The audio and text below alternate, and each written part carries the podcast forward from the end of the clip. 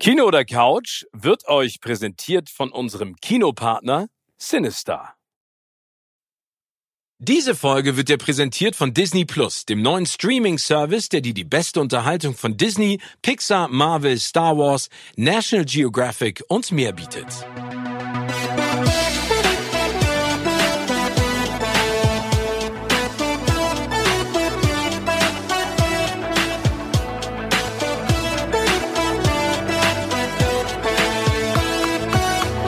In meinem Podcast Kino oder Couch treffe ich jede Woche prominente Menschen aus den unterschiedlichsten Bereichen. Egal ob aus dem Sport, Musik, Kino, Serien oder Entertainment Business. Und gemeinsam sprechen wir über spannende Filme, Serien und das Leben. Und es wird die alles entscheidende Frage gestellt, Kino oder Couch.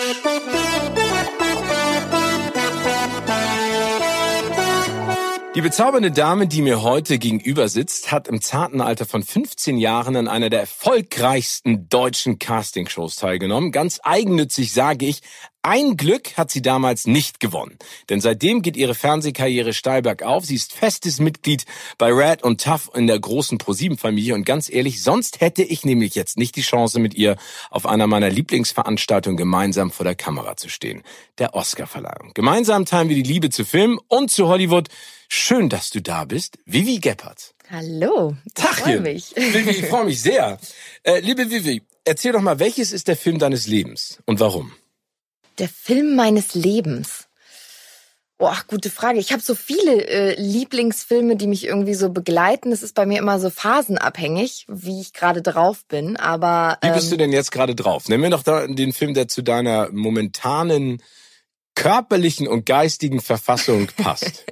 Meine körperliche und geistige Verfassung ist aktuell eher am Chillen. Das heißt, so ein, so ein spannender Thriller wäre es jetzt vielleicht nicht.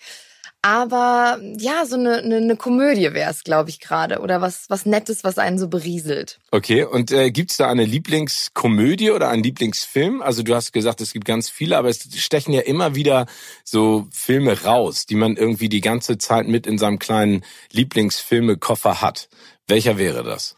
Hast du The Art of Racing in the Rain gesehen? Das ist so witzig, dass du das jetzt gerade sagst, weil das ist den. ja und ich habe eine ganz äh, heiße Diskussion dazu gehabt äh, bei Kino Plus, bei den Rocket Beans mit Antje Wessels und äh, Daniel Schröcker dazu, weil das ein Film ist, den ich nicht so auf der Uhr hatte, der aber am Ende ja all das zusammenbringt, was einen emotional berührt. Total. Ne? Erzähl mal ganz kurz, also äh, worum Ich habe den im Flieger gesehen. Okay, ja. Auf dem Weg, glaube ich, nach LA, als wir zu den Oscars Ach, guck mal, siehst du. Also der heißt auf Deutsch Enzo und die wundersame Welt der Menschen. Ja, ist das aus, hört sich auf Englisch halt cooler ja, an. Ja, genau. Und vor allen Dingen, also das ist, ich hasse ja manchmal deutsche Übersetzungen und äh, vor allen Dingen auch die Untertitel, weil das, äh, es macht alles kaputt. Also wenn du etwas liest wie The Art of Racing in the Rain, dann sagst du in der Sekunde, wow, irgendwie, das klingt echt cool. Und wenn du dann hörst Enzo und die wundersame Welt der Menschen, dann ja. weißt du gleich schon wieder, das ist irgendein Gedöns. Also es geht im Prinzip um einen Hund. Genau, es geht um das Leben eines Hundes.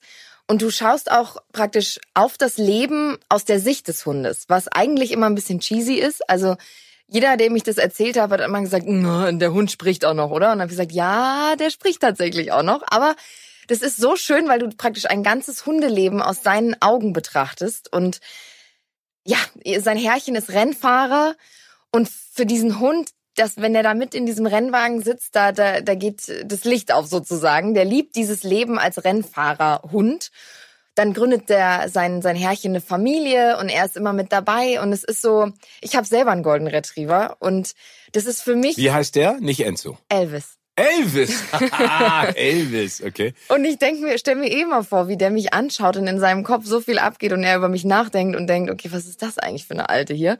Und so ist es, deswegen ist dieser Film so schön, weil ich mich da reinversetze und mir denke, mein Hund beobachtet unser Leben auch so. Und der ist einfach sautraurig. Und ich habe im Flieger gesessen und saß neben einer Freundin, meiner äh, besten Freundin, die mit mir in der Redaktion arbeitet und die hat mich immer nur angeguckt und den Kopf geschüttelt und mir lief die Backen, die Tränen runter über eine Stunde, wirklich. Es hat mich so mitgenommen, aber danach habe ich mich richtig gut gefühlt. Es ist einfach ein schöner Film. Also das Schöne ist, wenn man Filme im, Ki äh, im, im Flieger guckt, ne? also wenn wir zu den Oscars fliegen, dann gucke ich mir auch alles an, was geht. Also ich kann so und so nicht so richtig pennen im Flieger, auf den Langstreckenflügen. Und mir geht das so häufig genauso. Ich weiß noch, dass ich auf dem Rückflug war von äh, meinem Dreh äh, für Duell um die Welt, als ich hier ähm, äh, äh, meinen meinen kleinen Auftritt in Tokio hatte. Und ich meine, das waren 48 Stunden. Ich habe wirklich nicht viel geschlafen, weil wir so viel Quatsch gemacht haben. Und ich hätte eigentlich pennen müssen. Und dann habe ich auch irgendeinen so Film geguckt im Flieger mit Kopfhörern auf und dann bist du ja in deiner Welt und dann kam die Stewardess an und wollte mir irgendwas zu trinken und mir liefen die Tränen runter und ich habe nur so so also so, so emotional so geschluckt und ich glaube, die dachte so, Alter, ist der nicht mehr ganz dicht? Deswegen ist das so witzig, wenn man so einen Film alleine guckt und neben dir gucken die gerade Transformers 35 und du guckst Enzo. Genau. Aber das ist mit Milo Ventimiglia, also aus This Is Us, ein Schauspieler, der jetzt in späten Jahren ja erst so richtig äh, durch die Decke geht und Kevin Costner. Ja, der ist auch dabei. Ja, ne? Und Kevin Costner finde ich ja, ich, ich liebe ja Kevin Costner. Aber das ist ein ganz toller Film und, und vor allen Dingen, was du gerade gesagt hast, die Perspektive ist spannend und das klingt jetzt total cheesy, aber ich finde es so schön, wie der Film erzählt wird und vor allen Dingen ist es ja auch, sag ich mal, eine, also das, das Rennfahren wird ja sozusagen auch übertragen durch den Hund aufs wahre Leben. Also man lernt durch den Sport, wie man sich im wahren Leben verhält und dann auch wie der Hund die Dinge interpretiert und dass das Leben eigentlich gar nicht so kompliziert ist, wie man sich das immer macht, sondern dass es um ganz klare Grundbausteine geht. Mhm. Und ich kann das verstehen. Also das ist ein Film, der dir immer wieder ans Herz geht. Ja, der geht mir irgendwie ans Herz. Ich weiß auch nicht, wenn es mir so manchmal, wenn ich gute Laune habe, kann ich den auch gucken. Also ich muss gar nicht in dieser Emo-Laune sein, sondern es ist irgendwie einfach ein schöner Film. ist genauso wie der äh, Richard Gere Hundefilm, ne? Äh, Hakichu. Ah, ja, ja, ja. Du weißt, äh, ich, mhm. ich komm, das ist leider, ich, mir fällt immer der Name nicht ein, aber der ist auch. ich weiß genau, welchen du meinst. Genau, also okay, das ist einer der Filme. Gibt's noch einen, bei dem du sagst, das ist ein ganz besonderer Film, den ich einfach liebe und schätze? Mm, ich mag den The Peanut Butter Falcon. Oh! Mit Shia LaBeouf. Oh. Finde ich ein saucoolen Und Dakota Film. Johnson. Ja. Äh, das ist ja auch äh, in den letzten zwei Jahren rausgekommen. Das ist zum Beispiel auch, müssen wir gleich unseren Hörerinnen und Hörern sagen, ein, ein klein, das ist ein Juwel. Ne? Weil Shia LaBeouf hat ja nach seiner Steinkarriere Transformers äh, im Prinzip denn der neue Indiana Jones ist er ja abgerutscht extrem und ich finde da zeigt er einfach was für ein geiler Schauspieler er auch ist aber ähm, und der, der bringt ihn so ein bisschen selber wieder auf den Vater Tugend. Und ich glaube, dass er auch jemand ist, der den er aus den Angeln gehoben hat, den Film, also extrem gefördert hat. Ja, glaube ich auch. Der hat so eine schlechte Bewertung bei IMDb, wo du so denkst, hä? Ich finde den Film wirklich, also der. Ja, aber das ist, ich, ich glaube, deswegen, ich finde es immer so schwierig. Ich finde, du kannst ja als, und da, das geht ja auch, das ist ja Teil unseres Jobs. Ich glaube, mhm. wir können ja immer nur so eine Guideline geben. Ich glaube, man, das ist ja eine persönliche Sicht. Das ist ja total subjektiv, wenn ich sage, das ist ein super Film, aber ich finde, dann können sich die Leute zumindest dran reiben. Bei ja. IMDb ist natürlich eine Kumulation an Tausenden von Bewertungen. Das ist immer ein bisschen schwierig. Aber äh, was findest du an dem Film so schön? Also ich mag dieses, dass das Thema Menschen mit Behinderung aufgenommen wird. Dieses es geht um Zack, ne? An genau, es geht um einen, einen Jungen, der aus dem Altersheim sozusagen ausbricht, der da festgehalten wird, weil er eine Behinderung oder Down-Syndrom hat und der bricht aus und will Wrestler werden und trifft auf seinem Weg, wie er so praktisch, äh, das spielt irgendwo in den in den Sümpfen von Amerika so ein bisschen, Ja, oder? ich glaube in den Südstaaten auf jeden Fall. Genau, irgendwo, irgendwo in, in Südstaaten. Und da trifft er eigentlich eher zufällig auf, auf Shia LaBeouf, der so ein Aussteiger ist, der mit tausend Leuten Streit hat. Und die gehen dann so einen Weg gemeinsam. Treffen dann auch noch Dakota Johnson, die läuft dann auch noch mit. Genau, und, und, Dakota Johnson ist ja eigentlich die Aufseherin in dem Heim, genau. die sich dann auf die Suche macht nach Zack und ähm, dann entsteht da so eine so eine so eine Freundschaft mit Liebesbeziehung und The Peanut Butter Falcon ist ja und das ist ja das Schöne immer, es gibt ja Wrestlernamen, ne? Ja. Und The Peanut Butter Falcon ist im Prinzip der Zack als Wrestler. Und das ist wirklich auch eine ganz, also da geht's ja auch wieder in der Essenz eigentlich um Freundschaft und, und Liebe und Zuneigung und vor allen Dingen dass man seine Träume verwirklichen sollte oder zumindest es versucht. Auch ja. Wahnsinn, was du dir da für Sachen. Was wäre denn dein Wrestlername? mein Wrestlername. ähm, ich, ich würde The Master of Pain heißen. oh, okay. Ich würde The, the Crazy Long Hair Vivi heißen. Oh, The Crazy Long Hair Vivi. Da könnte man so ein Tag-Team machen. Ja, also zwei sehr, sehr schöne Filme und äh, wirklich auch besondere Filme, weil die so ein bisschen, äh, solche Filme haben ja manchmal keine Chance, groß und erfolgreich zu werden, weil einfach diese Blockbuster den sozusagen den Platz nehmen. Aber ich finde, das sind zwei Filme, die man sich auf jeden Fall angucken sollte, als Empfehlung auch, weil die äh, ans Herz gehen und wirklich auch mit ganz viel Liebe und Leidenschaft gemacht sind. Das, das finde ich immer das Tolle an diesen Filmen. Ich guck viel lieber sowas. Ich bin überhaupt nicht so ein Actionfilm-Gucker, also so, weiß ich nicht, Transformers oder X-Men oder wie auch immer. Äh, nee, X-Men, nee, wie heißt Ja, nochmal? gibt's, äh, X-Men gibt's auch. Whatever. Ich meinte diesen, das ist ja auch egal. Avengers. Äh, Avengers und diese ganzen. Das ist überhaupt nicht Ach, das meins. gucke ich auch gerne. Ja? Ja, Oder total. Jurassic Park oder sowas. Ach, das ist das ist Nee, da bin ich raus. Aber Also- was ich gern gucke, ist Thriller. Ja? Ja, Was so, für Thriller? so spannende. Also ich, ich liebe zum Beispiel Denzel Washington. Ja. Und ich gucke dann so The Equalizer oder mit ähm, Aber das ist ja hier ist schon richtig Action. Das ist ja richtig Rambazamba. Im, im Ja. ersten Equalizer, da macht er die anderen auf, sag ich mal, besondere Art und Weise platt. Aber da ist wieder irgend so ein besonderer Twist. Es ist nicht einfach nur Autos, die ineinander crashen und verrückt, weißt du, wie ich meine? Sondern es ist so die, dieses Slow-Mo, wie das dann angehalten wird und er scannt den Raum Ja. und äh, löscht irgendwie alle in diesem Raum aus und du denkst, der ist alleine, der kann doch nicht jetzt gegen zehn Leute kämpfen und dann... Nee, und wie einmal die Uhr stoppt. Ja. Wenn man dann so raufguckt, da sagst du, ah, zehn Sekunden und so, und dann schafft das leider nur in zwölf, die alle Ja. Platz zu machen. Da wünsche ich mir zeitweise, das könnte ich auch. Es gibt so manche Situationen, da würde ich mir so auch wünschen, dass ich den Raum scanne. Ich scanne ihn dann auch, aber bei mir passiert nicht das, was bei Denzel Washington passiert. Gibt es denn ähm, Serien, die du ganz besonders gerne guckst und äh, liebst und Ja, verschlingst? Ich gucke mittlerweile fast mehr Serien als Filme tatsächlich. Ähm, aber Big Little Lies fand ich mega gut. Allein schon der Soundtrack, wenn es so losgeht an, an, an der Küste da, finde ich eine mega Serie. Aber auch was für eine Besetzung da ist, ne? ja, Nicole Kidman, äh, Reese Witherspoon. Ich finde, Reese Witherspoon hat einen Twist hingelegt von der nicht ernst genommenen, natürlich blond Schauspielerin zu Produzentin und die ist ja, die geht ja gerade mega durch Ja, die vor allen Decke. Dingen eine der einflussreichsten Frauen in diesem Business, ne? Ja. Also weil die einfach wirklich wie so ein Krake, das ist ja ganz besonders, genauso wie Mark Wahlberg. Mark Wahlberg sieht man immer nur als äh, Marky Mark von früher und als so ein bisschen Actionheld, aber der produziert, das Mhm. ist unfassbar, ne? Und vor allen Dingen dann Wahlburgers, ne? Und diese ganzen Geschichten, die er zusätzlich noch macht. Ja, Ja. Das finde ich auch eine tolle Serie. Vor allen Dingen, weil, weil, weil, weil diese Frauen und dieser, dieser Kleinkrieg zwischen den Laura Dern, unsere Mhm. frisch gekürte Oscar-Preisträgerin, das ist echt beeindruckend. Finde ich auch eine ganz tolle Serie. Und äh, auch von der Stringenz her. Aber bist du dann jemand, der dann sich hinsetzt und sagt so, ich guck eine Folge und dann spare ich mir die nächste für den nächsten Abend oder wuff, einmal durch?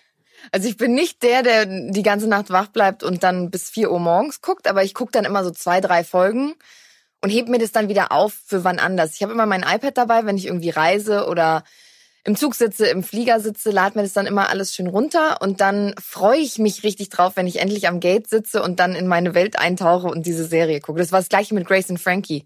Beste Serie. Ich liebe Grace und Frankie Warum? das ist so lustig und so aus dem Leben und die Frankie ist ja diese verrückte Hippie-Tante, da erkenne ich eine sehr gute Freundin von mir wieder, die auch den Raum ausräuchert und schantet und Bäume umarmt. Das ist einfach, die erkenne ich da drin. Ich erkenne meine Oma in Grace, dieses immer perfekt zurechtgemacht und dieses, diese Generation einfach und diese, die ganze Story in dieser Serie ist einfach so gut. Ich habe eine Folge gebraucht oder zwei, bis ich reingekommen bin und dann konnte ich nicht mehr aufhören. Und dann war das wirklich so, dass ich gedacht habe, nein, nur eine, damit ich morgen noch eine hab und dann übermorgen noch eine und so. Also das ist wirklich und mein, ich habe meinen ganzen Freundeskreis angesteckt. Grace und Frankie ist einfach großartig. Aber da auch wieder zwei starke Frauenpersönlichkeiten drin, Jane Fonda und Lily Tomlin, Ja. ähm, die ja auch, äh, sag ich mal, Hollywood Royalty sind durch das, was sie bisher geleistet haben und und finde ich auch im hohen Alter. Ähm, ich ich habe das Gefühl, wenn die spielen, da ist so eine Entspanntheit drin. Und äh, auf der anderen Seite siehst du einfach, wie die ihr Handwerk beherrschen. Weißt du, was ich meine? Die Ja. haben so viel Spaß, glaube ich. Und ich glaube, es ist auch total schwer, in dem Alter noch coole Rollen zu kriegen, dass die es einfach richtig genießen. Ne? Ja, Jane Fonda ist einfach die Queen. Also es gibt Ja, ich musste dazu eine Geschichte erzählen. Meine erste goldene Kamera, die ich moderiert habe, da war Jane Fonda ja zu Gast. Und dann meinten die äh, Produzenten irgendwann zu mir so, ja, Steven, wir würden gerne das Opening so machen, dass du sie einhakst und sie zu ihrem Platz begleitest. Und ich dachte so, Alter. ich, ich, ich kriege ja jetzt schon Herzinfarkt, wenn ich überhaupt dran denke. Und das war, die war so bezaubernd. Und ich weiß, dass mein Vater ein riesen Jane Fonda-Fan ist. Ähm, das ist immer peinlich, wenn man sowas sagt. So, das, ne, mein Vater findet dich auch ganz toll. Aber ich habe ihr das gesagt. Und die war so nett. Und das hat mir wieder gezeigt einfach, dass, und vor allen Dingen, die ist ja auch politisch unfassbar engagiert, ne? Die ja. geht auf die Straße bei Wird allen. verhaftet bei Demos und ja, so. Ja, ne, ich meine, da, das musste, also die ist nicht nur eine coole Schauspielerin, sondern auch eine, ein tolles Vorbild, eine, eine großartige Leitfigur. Ähm, aber die war so nett und das hat mir wieder gezeigt, dass die größten Stars, und das ist ja auch Teil unseres Geschäfts, mhm. meistens mhm. die coolsten sind, also die nettesten, ne? also weil die einfach wissen, wie das Geschäft funktioniert und die sind einfach entspannt. Viele von denen nehmen sich auch einfach nicht so wichtig. Man hat oft das Gefühl, Leute, die oder Stars, die gerade so auf dem aufstrebenden Ast sind, die ja interpretieren in sich selber oft mehr rein, als da eigentlich ist und sind einfach nicht nett. Was war denn bisher deine schönste Begegnung? Also wenn wir jetzt mal bei den Oscars bleiben und bei Red und den Tough-Geschichten, die machst, du triffst ja auch extrem viele. Gibt es da einen Star, bei dem du sagst, wow, also war noch cooler, als ich gedacht hätte? Ähm, ich glaube von, ich habe nicht viel von ihm erwartet, aber der hat mich wahnsinnig nah rangelassen. Das war Charlie Sheen. Ähm, den habe ich letztes Jahr getroffen, genau 2019 und durfte. Der Mann, der sein eigenes Blut trinkt. Genau. Okay. und alle waren so mega vorsichtig, die haben gesagt, oh Vivian, du musst ganz vorsichtig sein und auf den eingehen und wenn er das macht, dann mach das und wenn er so guckt, dann geh aus dem Raum. Also es waren Wirklich? alle wahnsinnig aufgeregt und ich habe mir einfach gedacht, nee, ich gehe da jetzt rein und ich knack den schon. Das ist irgendwie was, was mir ganz gut liegt. So in Interviews finde ich immer einen Weg, mit jemandem ein cooles Gespräch zu führen, ohne dass der das Gefühl hat, ich saug ihn aus nach Informationen. Und der hat uns nach Hause zu sich eingeladen. Und Wie wohnt denn ein Charlie Sheen? Bestimmt nicht äh, im 13. Stock, 40 Quadratmeter Ikea-Küche, sondern wie? Nein, eine gated Community, okay. ähm, wo du praktisch dann an einem Pförtner vorbei musst, wo nur reiche, berühmte Menschen wohnen. Aber eigentlich so ein bisschen. In Los Angeles. In LA, genau. Ja. Und das Haus war so ein bisschen südfranzösisch angehaucht. Das mögen ja die Amis, so dieses Toskana-Style, aber auf äh, so Europapark-mäßig. Ja, aber das ist so, das ist wie bei, kennst du noch MTV Cribs? Ja. Ich fand das so großartig, wenn wenn du zu Hause bei Rappern bist oder NBA-Spielern und die sind dann irgendwo, keine Ahnung, in Portland und dann kommst du in so ein Haus und dann sagen sie, ja, this is, ähm, also das Haus ist inspiriert vom äh, einem toskanischen Baustil und du denkst so, Alter, jetzt mal ganz im Ernst, ihr knallt euch da so ein Monster hin, das hat kein Leben, kein Style, Null. kein Gefühl. Ne, du hast, du denkst denkst, du kommst in so eine und dann vor allem in die Garage, der Fuhrpark und dann und das habe ich immer geliebt, wenn die dann so bei Exhibit und Snoop Doggy Dogg waren, dann gehen sie in den Keller und machen irgendwelche Türen auf und da sitzen die ganzen Homies, schmücken eine und spielen auf so einem überdimensionalen Fernseher irgendwelche Playstation-Spiele. Genau, Aber die haben immer ihre ganze Entourage dabei genau. und das Haus ist eigentlich komplett aus dem Katalog ausgesucht genau. gefühlt. Ja, kein Mensch hat da irgendwas selber ausgesucht. Nee, aber glaub, das war bei ihm nicht. Das war südfranzösischer Style. Ja, es war so, ja, oder genau, so ein bisschen Côte d'Azur-Style. Und ich glaube, er hat uns nur da eingeladen, weil er tatsächlich relativ bald danach ausgezogen ist. Das heißt, viel stand nicht mehr drin, aber er hatte auch noch so Bilder von seinen Kindern und Family. Im Kühlschrank war auch noch Essen und hatte so. Also von Denise Richards, die Kinder, ne? Die waren ja verheiratet, glaube ich, vor Ewigkeiten, ne? Genau, ich ja. glaube aber, er hat noch von einer anderen Frau auch noch ein, ein Kind. Ich bin mir gerade unsicher. Auf jeden Fall hat er, glaube ich, zwei oder drei, okay. zu denen er aber ein bisschen schwieriges Verhältnis hatte und es hat sich gerade wieder angenähert. Und er hatte aber so ein, ein Männerraum, hat er das genannt. Das war eigentlich das Wohnzimmer, da war eine, eine Fotobooth, also so eine Kabine, wo du Fotos machen kannst. Dann ein riesen äh, Tischkicker, ein Billardtisch, ein, also so Warum hast du eine Fotobooth in deinem eigenen Haus? Er hat er aus irgendeinem Dreh mitgenommen, hat er gesagt. Und die hat aber leider nicht funktioniert. Wir haben uns dann reingesetzt und versucht, ein Foto zu machen, okay. aber ging nicht. Wir mussten dann ein Selfie machen. Aber der war so nett und so, äh, er hat mich wahnsinnig nah rangelassen. Also das war für mich ein schöner Moment, so als Journalistin oder als Reporterin oder wie auch immer man es nennen will, dass man jemanden trifft, wo man erstmal Ehrfurcht vor hat und denkt, naja, wie wird der wohl drauf sein? Ich meine, der hat schon auch eine ein wildes Leben hinter sich, eine Drogenkarriere und Co. Aber der war echt nett und war dann auch so, dass zwischenzeitlich er dann, normalerweise ist ja so, wenn du ein Interview führst, dann irgendwann braucht der Star, Promi, äh, Protagonist, wie auch immer, mal eine kurze Pause, geht mal eine rauchen. dann hat er gesagt, kannst du mitkommen? dann habe ich schon gedacht, okay, was, ich, ja, stell mich daneben, alles gut. Und mein Chef schon so geguckt, so von wegen, jetzt lass den doch mal alleine rauchen. Und äh, ja, hat er dann gesagt, nee, komm mal mit raus und so, aber nur du. Ich habe jetzt keine Lust auf die ganze Crew. Und dann hat er irgendwann gesagt, ja, können, können die mal ein bisschen aus dem Raum gehen, so, kann man mal, können wir mal reden, einfach nur wir zwei. Und das fand ich so schön, weil er, glaube ich, einfach dieses Gespräch gesucht hat und es mir gern erzählt hat, was er mir erzählt hat, aber ja, so völlig ohne ohne Allüren, ohne einen Aufpasser, der im Hintergrund sitzt und sagt, nee, die Frage geht nicht, nächste Frage, das wird gelöscht oder wie auch immer, sondern er war einfach saunett. Aber war denn niemand dabei aus seinem Team, die gesagt haben so, nee, das darfst du nicht fragen? Gar nicht. Ach so, also ich das glaub, ist ja auch cool. Im Vorhinein war, glaube ich, mal so, hier geht bitte nicht so sehr auf die Burger-Geschichte ein und sonst was. Bin ich auch nicht, aber er kam von selber drauf. Also durch dieses ganze Gespräch hat er dann irgendwann selber von diesem tiefsten Punkt in seinem Leben erzählt. Wo er besoffen den... den und zugedröhnt, genau, den Burger gegessen und seine Tochter ihn ja gefilmt hat, was so ein bisschen der... Wie, wie bei David Hasselhoff war das doch mit der Pizza, oder nicht? Hat er nicht auch genau. eine Pizza im Vollrausch gegessen oder ich weiß ja. nicht oder vielleicht sind das ein und dieselbe Person. Den habe ich zwei Jahre vorher getroffen. Ja, guck mal, siehst du, du ja. kannst mit denen. Nee, ja, aber das, aber, aber ich glaube, ich glaube, das ist ja auch die Erfahrung, die ich aus den Interviews immer wieder mitnehme. Ich glaube, es gibt zwei Punkte, die denen ganz wichtig sind. Nummer eins, man sollte sich im Vorwege immer gut vorbereiten und auseinandersetzen ja. mit dem Werk, mit dem Schaffenswerk und zumindest auch auf äh, einzelne Situationen eingehen können. Und Nummer zwei, man sollte den, und das klingt immer so doof, aber das ist wichtig, den auf Augenhöhe begegnen. Ne? Also, dass ja. man jetzt nicht zu devot ist, dass man Respekt hat vor denen, aber dass man eben auch sagt, ich bin immer noch eine eigenständige Person. Und ich glaube, das schätzen die. Und ich glaube, dass die am Ende, auch ein Charlie Sheen, und der ist ja auch gebeutelt. Also ist jetzt nicht so, dass ich monstermäßig Mitleid mit ihm hab, weil er hat das ja auch selber verbockt, was er da getan hat. Aber ich meine, wenn man sich mal seine Karriere anguckt, vor allen Dingen dieser Sheen-Clan, ne? also der Vater Martin Sheen, ne? Emilio Estevez, Charlie Sheen, diese ganze Combo an Leuten, das ist ja auch nicht ein, einfach. Mhm. Äh, die Baldwin Brothers, ne, das ist genauso. Ich glaube, dass, dass Hollywood auch ganz viele Leute einfach logischerweise kaputt gemacht hat. Mit Two and a Half Men ist der ja ich meine, ich weiß gar nicht mehr, was der am Ende für eine Folge gekriegt hat. Ich glaube, da drehst du dann ja auch einfach durch. Ne? Aber äh, äh, drückt man die Daumen, dass er da wieder die Kurve kriegt. Aber schön, aber toll, dass du das, dass du das so miterleben durftest. Das ist dann ja auch so ein, das sind eigentlich die schönsten Momente, wenn man ein Interview führt und man hat man das Gefühl, man äh, die Zeit spielt gar nicht mehr so richtig die Rolle. Wie ja, lange warst du dann da? Ich glaube, so zwei, drei Stunden oder so. Ach, wir haben dann draußen in seinem Garten noch Basketball gespielt und sind da ein bisschen rumgelaufen, hat mir alles gezeigt und so. Das ist, ja, das ist schön. Und ich bin aber auch, glaube ich, jemand, wenn mir jetzt jemand sagt, hey, frag das und das. Frag ihn jetzt, wie er sich gefühlt hat, als er da am Boden besoffen gesessen hat. Ich, ich frag das nicht. Also ich, äh, ich, weiß ich nicht, ich, ich fühle mich in die Person rein und denke mir, wie würde ich jetzt gern mit der anderen Person reden?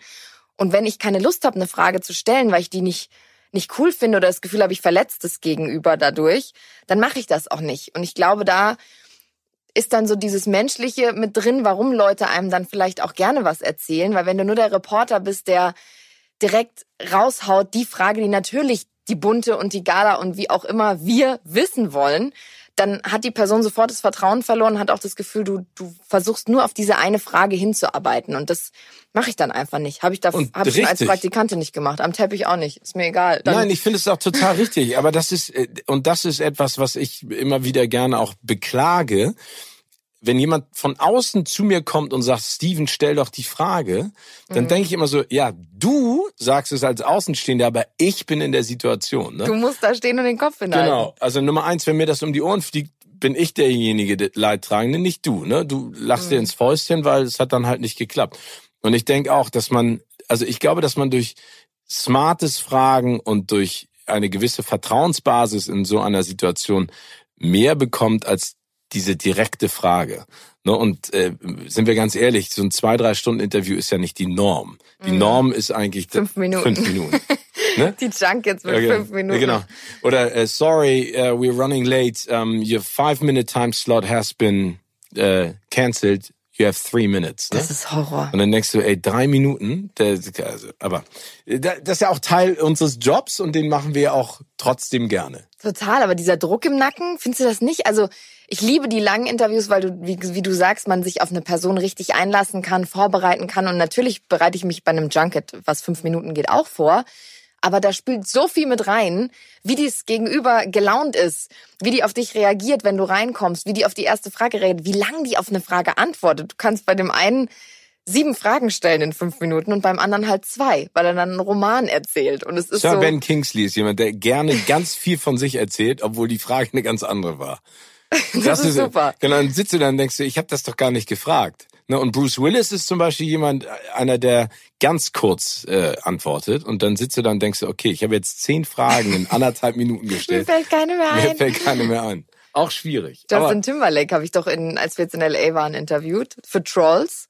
Und der war doch auch so, der hat dann irgendwie über meinen Pulli, oh, was hast du für einen coolen Pulli an? Und wo ist denn der her? Und ich dachte nur, die Uhr tickt, bitte, lass mal auf, über meinen Pulli zu reden, red einfach weiter. Und am Ende hat er gesagt, wir haben ja gar nicht über einen Film geredet. Sag ich, ja, es war nicht meine Schuld. ja, und dann sitzen die daneben und dann sagst du, kann ich noch eine Frage stellen? Sagen sie, Nein. nee, nee. Go. Go. Also bist du, muss man ganz ehrlich sagen, Vivi, bist du Team Kino oder bist du Team Couch? Ich liebe Kino, weil ich diesen, dieses Gefühl im Kino zu sitzen toll finde. Ich liebe auch diese neuen Kinos, wo du so einen Liegesitz hast und äh, dir bringt jemand Essen und du kannst so einen Knopf, wo du was bestellen kannst. Das finde ich Wahnsinn. Und ich liebe dieses Gefühl, vor einer großen Leinwand zu sitzen, dass dieser Sound so in dich reingeht und so. Das finde ich, finde ich toll. Ähm, Serien oder sowas gucke ich natürlich aber sau gern zu Hause. Die laufen ja auch nicht im Kino. Aber so, ein, so einen richtigen Blockbuster finde ich schon im Kino einfach was anderes. Wenn der Ja. Bass so durch deine, Ja. durch deine äh, Eingeweide geht, sozusagen. Was brauchst du denn, wenn du ins Kino gehst? Gibt's da etwas, was für dich für ein Kinoerlebnis neben dem tollen Sound und den Menschen um dich rum ganz, ganz essentiell wichtig ist? Popcorn. Also ich gehe niemals ohne Popcorn ins Kino. Wie, wie du das sagst, so völlig cool.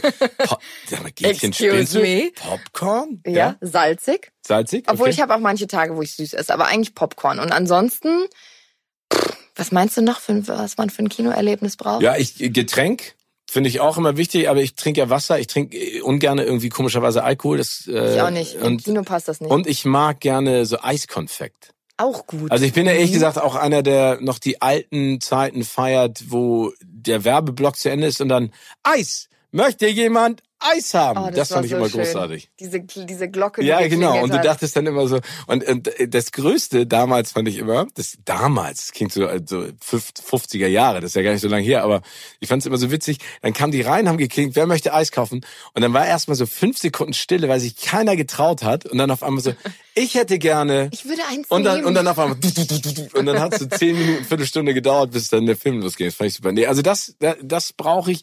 Ähm, also auf jeden Fall was zu snacken. Das ist so meine, meine, meine sündigen zwei, drei Stunden, wo ich alles reinfresse in mich, was geht. Meistens ist auch das Popcorn schon leer, bevor der Film Genau, angefangen das, hat. Immer. deswegen kaufe ich immer eine große Packung, eine Riesenpackung. Aber die Leute, die so extrem laut essen, das macht mich auch fertig. Wenn Ja. da neben dir einer sitzt, der einfach das Popcorn so laut kaut, kann ich nicht. Nee, es kommt darauf an, in welchen Momenten. Ne? Also wenn es Ja. ganz ruhig ist und es ist gerade entweder eine spannende Szene, eine gruselige Szene oder eine emotionale Szene und dann neben dir Ja. und dann denkst du, ey, ganz im Ernst, das hättest du jetzt vielleicht ein bisschen besser abpassen können. Du hast ja auch eine, aber das ist egal. Oder die, die reden. Sei einfach ruhig. Ich Ja, kann genau. es nicht leiden, wenn Leute alles kommentieren. Hallo? Ja, Mama, nee, ich kann gerade nicht ans Telefon gehen, ich sitze im Kino. Nee, ich, dann geh doch nicht ans Telefon, musst du doch jetzt nicht sagen. Oder mach es einfach aus. Ja, oder die, die zu ihrem Nebenmann alles kommentieren, so, oh, krasse Szene, oder? Ja. Wo hast du es gesehen? Nee, aber das ist der doch nicht. Wo du denkst, das kannst du zu Hause machen, Genau. aber bitte nicht im Kino. Ich glaube, ich weiß, was gleich passiert. Und dann denke ich so, ja, Toll dann behalt's dich. für dich. ne? Ich möchte Ja. wissen. Zu Hause, wie guckst du da Serien? Wa- Was, äh, also, Auf der Couch eigentlich. Ja? Ganz entspannt. Aber ich bin jetzt auch nicht so die, die dann sich Popcorn selber zu Hause macht. Also so, Nein? nein, so ist es nicht. Das Ach so. ist ein Kinoding. Aber wie gesagt, auf meinem iPad viel, weil ich das dann immer mitschleppe und da alles runtergeladen habe. Und ähm, ja, das nicht so marathonmäßig, aber schon so drei, vier Folgen gucke ich mir dann schon hintereinander an. Jerks kann ich nicht aufhören. Wie lustig ist Jerks? ja, Jerks ist äh, lustig, aber da muss ich sagen, ich muss ab einem bestimmten Punkt aufhören, weil mir das so weh tut innerlich. also äh, Jerks ist äh, toll und Christian hat das wirklich auch großartig umgesetzt und vor allen Dingen in, mit, mit Fari diese Art und Weise, wie die etwas Peinliches noch unangenehmer Ja. machen. Ne? Ja, also ja. das, das ist ja das Schlimmste eigentlich, wenn du was guckst und denkst, oh Gott, bitte mach, und er macht es, die machen es noch schlimmer. Also deswegen, da, das ist zum Beispiel eine Serie, die kann ich nicht binge-watchen, weil ich das nicht ertrage. Das geht nicht mit meinem, Ja. mit meiner persönlichen, mit meinem Selbstwertgefühl. aber du, aber lachst du dann auch, äh, schmeiß dich weg. Ja, ich lache auch sehr laut. Und das ist auch immer schön, wenn man dann im Flieger sitzt und einfach laut lacht. Mich zerreißt es dann komplett. Oder ich weine, äh, wirklich sau emotional. Ich kann mich nicht zusammenreißen. Und Wie du sagst, im Flieger ist es dann auch oft sehr unangenehm, aber ich bin da so drin, ich kann dann einfach nicht, ich nehme das um mich rum gar nicht wahr. Nee, darf man auch nicht. Also ich glaube, ich glaube, das ist ja auch beim Filme gucken. Ähm, das Schöne ist, wenn man sich, also das mag ich so gerne am Kino, dieses gemeinschaftlich Lachen. Also es gibt ja auch Szenen, die finde ich vielleicht nicht so witzig, aber dadurch, dass jemand anders lacht, werde ich angesteckt und das mag ich auch total gerne. Also das liebe ich am Kino. Weißt du, was meine erste Kinoerfahrung war? Nein. Wo ich mich dran erinnere. Wir hatten in, in Hofheim, also in einem kleinen Ort, mhm. ein Kino. Und meine Mutter hat mich mit meiner Freundin hingefahren, um Bibi Blocksberg zu gucken. Und es war aber so ein Kino, wo du erst durch ein Kino durchläufst, um ins nächste Kino zu kommen. So richtig oldschool. Wie das heißt, aber in dem anderen Kino, durch das du durchgelaufen bist, ist ein Film schon genau, gelaufen. Genau, du musstest da durchlaufen. So meine Eltern. Am besten vor der Leinwand noch. nee, an der Seite vorbei. Auf jeden Fall haben mich meine Eltern da abgesetzt, uns beide, hier Popcorn gekauft, so toll, viel Spaß bei Baby Blocksberg. Und irgendwann sind wir heimlich in den anderen Raum gegangen und da lief Titanic im Kino. Und dann haben wir einfach, ich weiß nicht, wie alt wir da waren, also wirklich jung, haben wir Titanic geguckt, so mit offenstehenden Augen und dachten so, wow, und das erzählen wir niemanden. Haben uns einfach an die Seite gestellt und wirklich eineinhalb Stunden Titanic geguckt und als wir dann rauskamen, ich konnte nie lügen. Das war einfach nicht mein Ding. Und meine Mutter dann so, und wie war Baby Blocksberg? Und meine Freundin ganz cool, nö, war super, war auch richtig lustig und hm. Und im Auto bin ich dann irgendwann in Tränen ausgebrochen und habe meiner Mutter gebeichtet, dass wir eineinhalb Stunden Titanic geguckt haben. Und sie war so, das ist noch nicht für dich und das kannst du noch nicht gucken. Da war ja auch so eine Sexszene und wie der dann stirbt am Ende und so. Und das hat mich so mitgenommen. Wirklich, ich konnte es nicht verheimlichen. also zur Sexszene muss man sagen, Kate Winslet und Leo lieben sich im Auto und es ja. gibt die berühmte Hand an der äh, sag ich mal, äh, Scheibe. an der Scheibe, die logischerweise durch die heiß äh, innige äh, Zuneigung, die sich die beiden bekunden, ein bisschen beschlagen ist. Ich weiß gar nicht, ob ich das kapiert habe damals, aber ich weiß noch, dass ich mich richtig geschämt habe und gedacht habe, ich muss das jetzt der aber Mama erzählen. Aber es ist doch toll, dass du es gesagt hast. ja. Bist du denn danach nochmal mit deiner Mutter reingegangen oder war das dann nee. sozusagen das Erlebnis, dass hast du den hast du den Titanic nochmal gesehen? Viele Male, ja. Ach so, okay. Also ja, das ist auch ein Film, den du den du ganz toll findest. Nee, das würde ich okay. jetzt nicht sagen. Also es ist ein toller Film und der gehört so, glaube ich, Filmgeschichte dazu, dass man den einfach hin und wieder mal geguckt hat und legendäre Szenen hat, aber es ist jetzt nicht ein Film, wo ich sage, oh, das ist einer meiner Lieblingsfilme. Das ist zum Beispiel ein Film und ich weiß das noch ganz genau. Ich habe mich darauf gefreut und dann war der Hype so groß. Ne? Das mhm. war so, alle haben Titanic gesehen und gesagt, das ist das größte aller Zeiten. Und das hat mich so abgeschreckt, dass ich, glaube ich, sieben Wochen oder acht Wochen, also zwei Monate nach Start erst ins Kino gegangen bin. Und wurdest du enttäuscht?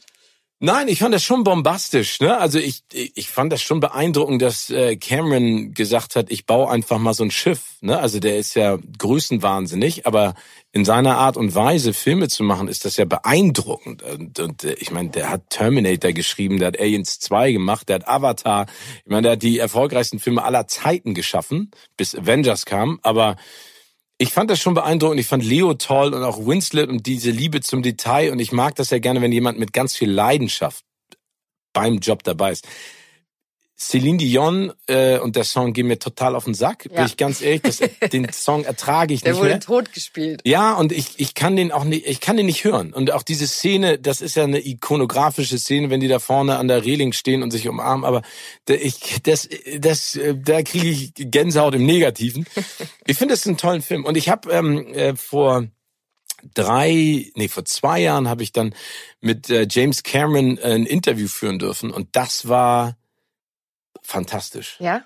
Ja, weil das, weil, weil, also ich, ich durfte schon echt tolle Leute, ne, so Spielberg und Lucas und sowas habe ich alles schon getroffen. Und Cameron ist, gehört für mich auch, ne, mit Nolan und Fincher zu denen, die da wirklich etwas wahnsinnig Geiles geschaffen haben. Und der ist so fokussiert, ne, und der brennt so für das, was er macht. Ich meine, der hat ja auch ähm, technisch fürs Kino unfassbar viel geschaffen, ob das jetzt die Special Effects und das alles, was er da gemacht hat mit Avatars, aber auch mhm. Kameraequipment. Und das finde ich schon toll. Aber um nochmal zurückzukommen, ich fand Titanic gut, aber es ist nicht das, was ähm, mich jetzt total umgenagelt hat. Ne? Also das ist kein Film, der bei mir in den Top 20 ist, Top ja. 30. Dafür ist es auch vielleicht, na gut, man muss nicht sagen, dass es zu lang her ist. Ich meine, es gibt auch wirklich alte Filme, die cool sind, aber nee, Da gibt's zum Beispiel auch eine Geschichte von den Oscars, wo wir waren. Da war Kate Winslet irgendwann am roten Teppich und ähm, ich habe mit ihr gesprochen und die war total witzig und wir haben ganz viel gescherzt und sowas. Ich glaube, das war der, der Film, den sie danach mit Leo auch nochmal gedreht hat, weißt du, dieses ja. Beziehungsdrama. Ähm, und dann habe ich aus Gag gefragt, ne, weil wir so gescherzt haben, ne, und wann dreht die Titanic 2? Und ich weiß noch, dass dann die Süddeutsche Zeitung, ne, und das ist immer so geil, ne, völlig aus dem Kontext das rausgerissen hat und dann die schreiben ja auch gerne dann verrissene Gätchen am roten Teppich, kann nix. Und dann stand da, er fragt sogar Kate Winslet, ob es einen zweiten Teil von Titanic gibt. Er wusste noch nicht mal, dass die Titanic untergegangen ist. Oh, wo ich in, wo du in dem Kontext, das kennst du ja auch, ne? ja. Wo du in dem Kontext denkst, mhm, genau. Danke dafür. Danke dafür nochmal. Liebe Grüße. Tschüss, tschüss. Vivi, es gibt bei uns eine, eine schöne Rubrik, die nennt sich Words of Wisdom. Mhm. Und ähm, du hast wirklich eine, eine tolle Karriere hingelegt und hast eine großartige Karriere ja noch vor dir. Und ich würde gerne von dir wissen, ähm, was dir beim Erreichen deiner bisherigen Ziele am meisten geholfen hat. Gibt es da etwas? Mm, ich glaube, immer authentisch zu sein, immer man selbst zu sein, in sich reinzuhören, so sein eigenes Bauchgefühl zu befolgen. Ähm, meine Family und Freunde haben mir dabei geholfen, die mich immer irgendwie erden, mit denen ich über alles reden kann und so und einfach mal, ja, ich weiß nicht, ich glaube, ich habe mich überhaupt nicht verändert, seit ich diesen Job mache. Also 0,0. Können wahrscheinlich Außenstehende besser beurteilen, aber es ist wirklich so, dass alle Leute immer sagen, hä, du bist, äh, also als wäre die Zeit nicht vergangen, bist wie du immer warst, so. Und ich glaube, ich habe einfach immer extrem an mich selbst geglaubt. Ich wusste im Innern, irgendwann werde ich diesen Job machen und ich werde den gut machen und es wird schon alles kommen. So, und ich habe auf diese innere Stimme immer gehört und darauf so natürlich hingearbeitet und habe äh, mir auch den Hintern aufgerissen, dass ich da jetzt bin, wo ich bin, sag ich mal. Aber ich hatte immer so eine innere Stimme, die mich ein bisschen geleitet hat. Das vielleicht, klingt vielleicht sehr esoterisch, aber es ist so. Nee, überhaupt nicht. Aber hat diese innere Stimme dir denn auch manchmal, weil es ist ja immer ein Unterschied zwischen dem, was man gerne möchte und wie schnell es dann auch geht. Hat dich diese innere Stimme denn ab und zu auch mal abgebremst im Sinne von, Vivi, nimm dir die Zeit oder warst du immer jemand, der total gepusht hat? Weil das ist ja, glaube ich, auch etwas, was viele Leute nicht verstehen, dass ja Geduld auch etwas ist, was man in, in vielen Jobs auch braucht. Total. Also Geduld lerne ich mit jedem Tag dazu, okay. weil das nicht immer meine Stärke war. Aber also ich, ich weiß noch, dass ich immer Lust darauf hatte, vor der Kamera zu stehen und zu moderieren und immer dachte, ich, ich kann das. Und von außen war natürlich dann immer meine Familie, die gesagt hat, ja, du musst doch mal irgendwas machen, du musst doch mal einen Kurs machen oder mal ein Coaching oder mal so. Und ich habe immer zu meiner Mutter gesagt, nee, das kommt, das wird alles kommen. Und die hat immer gesagt, du, das, du kannst dich nicht darauf verlassen. Und dann habe ich gesagt, doch, weil ich irgendwie spüre, dass das kommt. Ich arbeite darauf hin, indem ich eine journalistische Ausbildung habe, ein Volo, hinter den Kulissen super viel Erfahrung gesammelt habe, äh, zu drehen, zu schneiden wie dieses ganze Business irgendwie funktioniert. Und es macht mir auch nach wie vor wahnsinnig viel Spaß. Aber irgendwie war was in mir drin, was gesagt hat, hey, hab die Geduld, es wird kommen. Und jetzt ist es immer noch so, dass manchmal ich natürlich gerne den oder den Job hätte, die oder die Show moderieren würde. Und dann klappt es nicht, aus was für Gründen auch immer.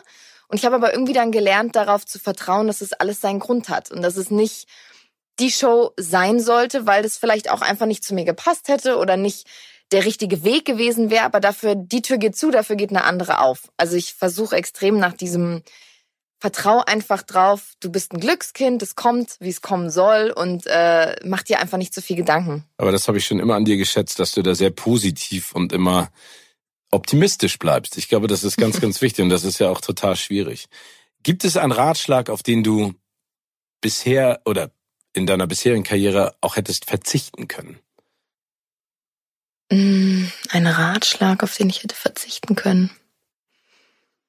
Es gibt ja immer Leute, die einem versuchen zu suggerieren, was richtig und was falsch ist.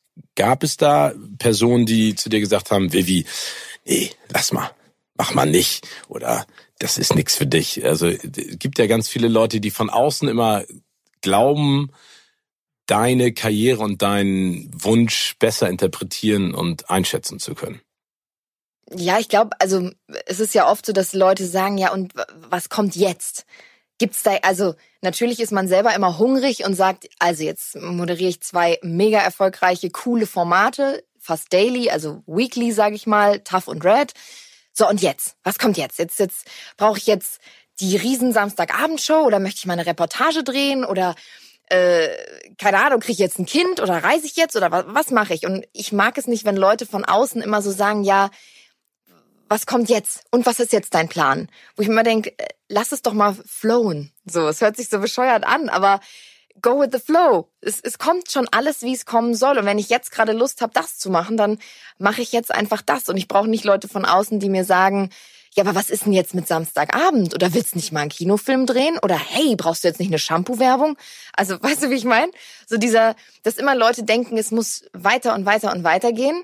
Und ich habe irgendwie im, im letzten Jahr jetzt vielleicht auch so ein bisschen durch Corona durch diesen Lockdown, durch dieses ausgebremst sein, viel mehr zu Hause sein, nicht mehr so viel reisen, gemerkt so, hey, es ist so geil, was man hat und was man machen darf und ich habe das irgendwie viel mehr zu schätzen gelernt, weil diese drei Jahre oder fast vier, glaube ich jetzt, in denen ich moderiere, sind an mir vorbeigezogen. Und es kam immer eins mehr, eins mehr, eins mehr, eins mehr. Und hier Oscars und Topmodel-Finale und dies und das und jenes und coole Drehs, coole Menschen getroffen, immer auf Achse. Und das hat einen jetzt so ausgebremst, was aber sauschön war, weil man irgendwie so gemerkt hat, so hey, krass, was ich eigentlich in vier Jahren erreicht habe und wie schön das ist. Und alles, was jetzt kommt, kommt Step by Step. Aber hör auf, Druck zu, anzunehmen von außen, den du dir selber ja eigentlich gar nicht machst. Das stimmt. Ich glaube, das ist immer dieses gesellschaftliche Problem höher, schneller, weiter, dass man dann von anderen Menschen auch zugetragen bekommt, ohne dass man die Zeit sich nimmt, auch mal zu reflektieren und mal sacken zu lassen, so wie du es gerade gesagt hast. Ja. Gibt es denn aber einen Ratschlag aus deinem Freundes- oder Familienkreis, der dir ganz besonders geholfen hat? Ich glaube, es ist dieses äh, bleib du selbst, sei authentisch, versuch nicht, äh, weiß ich nicht. So wenn ich heute keine Lust habe, was auf Instagram zu posten, dann mache ich das nicht. Und wenn ich keine Lust habe, äh, den und den Job anzunehmen, dann mache ich das nicht und ich bin immer ich. So wenn ich mich selber im Fernsehen anschaue oder wenn ich mal nach Hause komme und dann läuft was aufgezeichnetes von mir, kann ich immer mit einem Lachen im Gesicht mich selber sehen, auch wenn ich mal Scheiße sag oder auch wenn ich mal was keine Ahnung mache, was vielleicht nicht so sein soll oder was vielleicht nicht in, in, dem Moderationshandbuch steht, wie man was zu tun hat.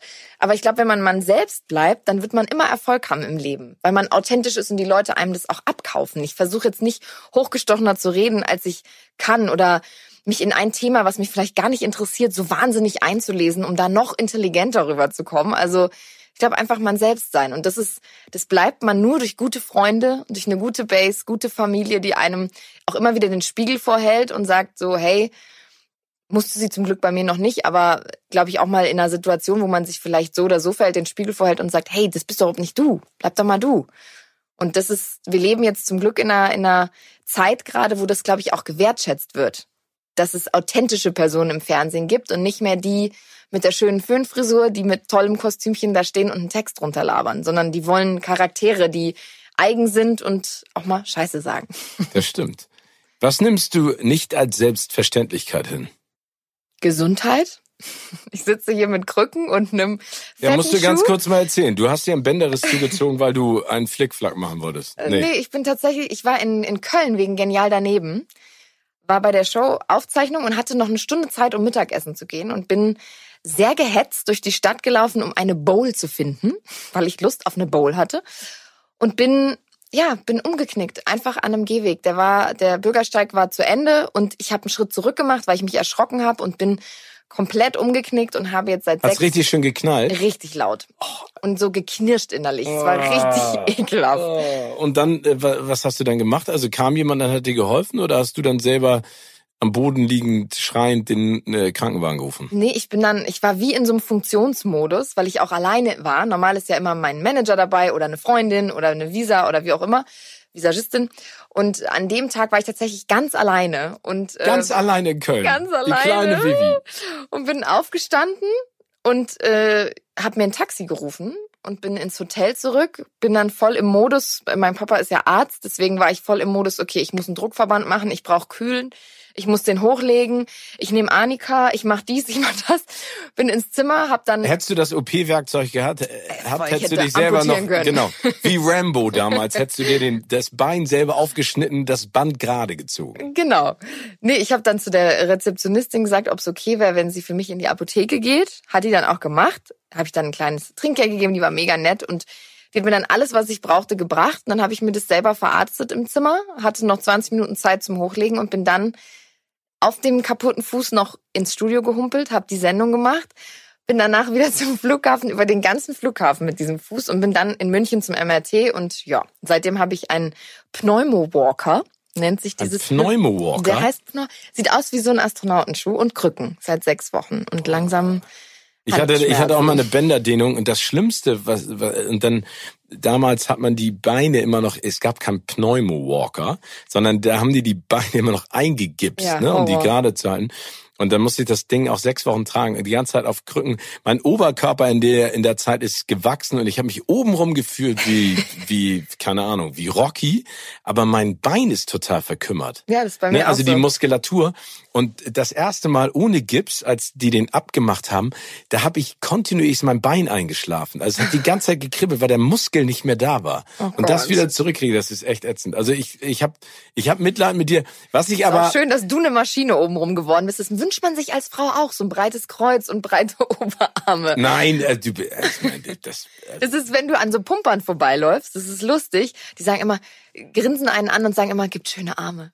Immer. Echt? Weil die, die? Ja, immer. Ich bin schon an bestimmt fünf Männern vorbeigelaufen, die immer so rübergrinsen und sagen, gibt schöne Arme. Wo ich Wirklich? Denk, leck mich, ich möchte keine. Ich meine, Ja, vor allen Dingen anstatt irgendwie mal zu sagen, gute Besserung oder was ist passiert. Ey, das gibt schöne Arme, Lady. Ja, wirklich so, wirklich. Aber meine Wade ist auch nicht mehr da. Eine absurde Wahrnehmung der Situation dann, ne? Aber dann merkst du dann, wie die Leute auch ticken. Das ist ja völlig beknackt. Ja. Aber äh, auf der anderen Seite muss ich jetzt mal als äh, äh, väterlicher Kollege zu dir sagen, das ist natürlich Quatsch, ne? Dich selber zu versorgen, die Show zu machen, nach Hause zu fliegen und dann zum Arzt zu gehen. Ja, aber ich dachte in dem Moment. Das hat dir dein Vater bestimmt auch gesagt. Ja, der hat gesagt, also kühlen und so, die erste halbe Stunde ist natürlich das Wichtigste, da musst du kühlen. Der war auch Ja, ja, kaum klar. dick.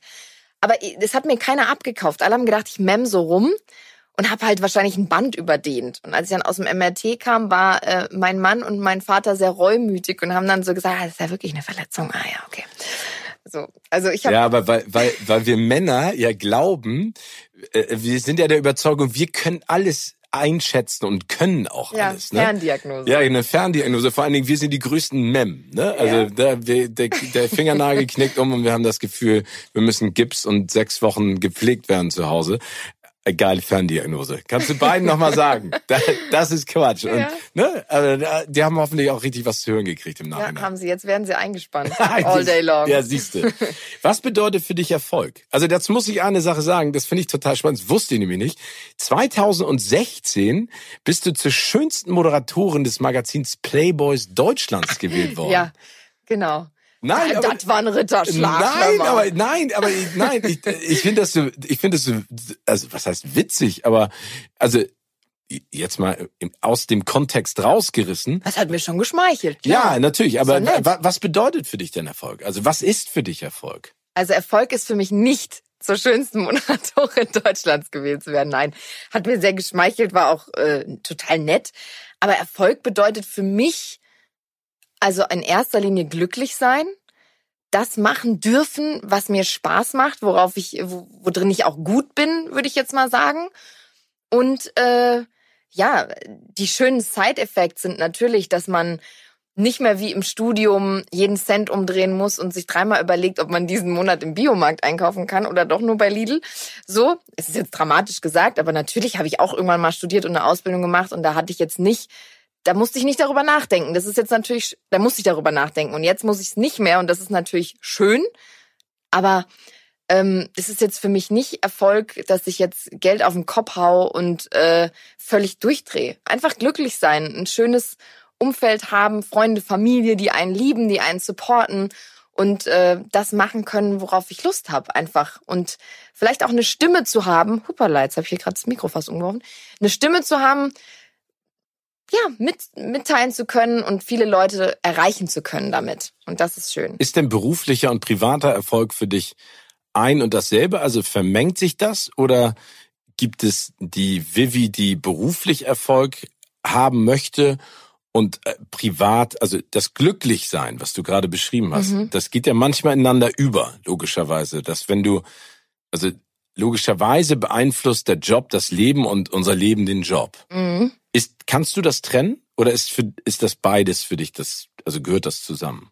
Ich glaube, ich kann nur beruflich erfolgreich sein, wenn ich privat glücklich bin. Also die Tatsache, dass ich einen tollen Mann an meiner Seite habe und eine tolle Familie und tolle Sehr Freunde. tollen Mann.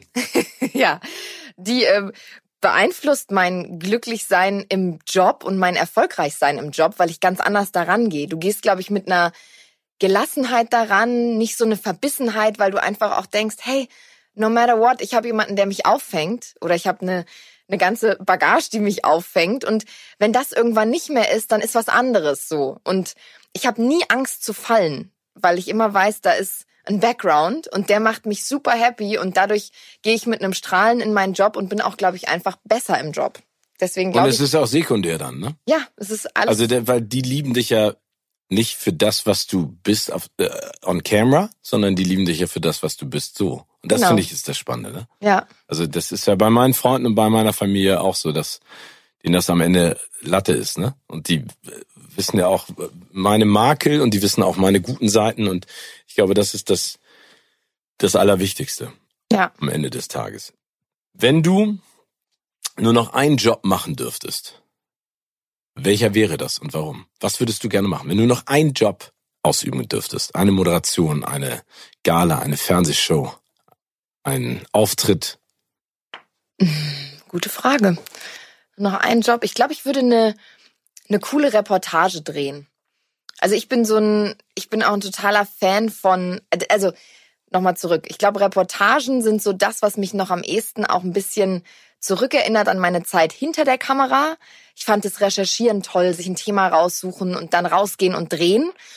Und wenn ich das vor der Kamera machen würde, also ein Thema zum Beispiel was Investigatives oder zu sagen, hey, wir beleuchten mal vielleicht so ein bisschen so wie Thilo, Kollege von uns, Thilo Mischke, beleuchten wir andere Sachen. Wir beleuchten Themen, die, die vielleicht frauenrelevant sind, die ich mehr umsetzen kann oder wo sich eine Frau mir gegenüber mehr öffnet als jetzt einem Mann. Also beispielsweise, keine Ahnung, ähm, pff, ähm, Essstörungen, Einfluss von Social Media, äh, weißt du, so solche Themen, die irgendwie gesellschaftsrelevant sind, die man mal anders beleuchten kann. Und darauf hätte ich mal Lust, so eine investigative Reportage drehen, ganz nah dran sein, mittendrin sein, vielleicht auch mit ausprobieren oder, oder was miterleben am eigenen Leib und dann über Wochen lang irgendwo hinreisen und tolle Sachen drehen.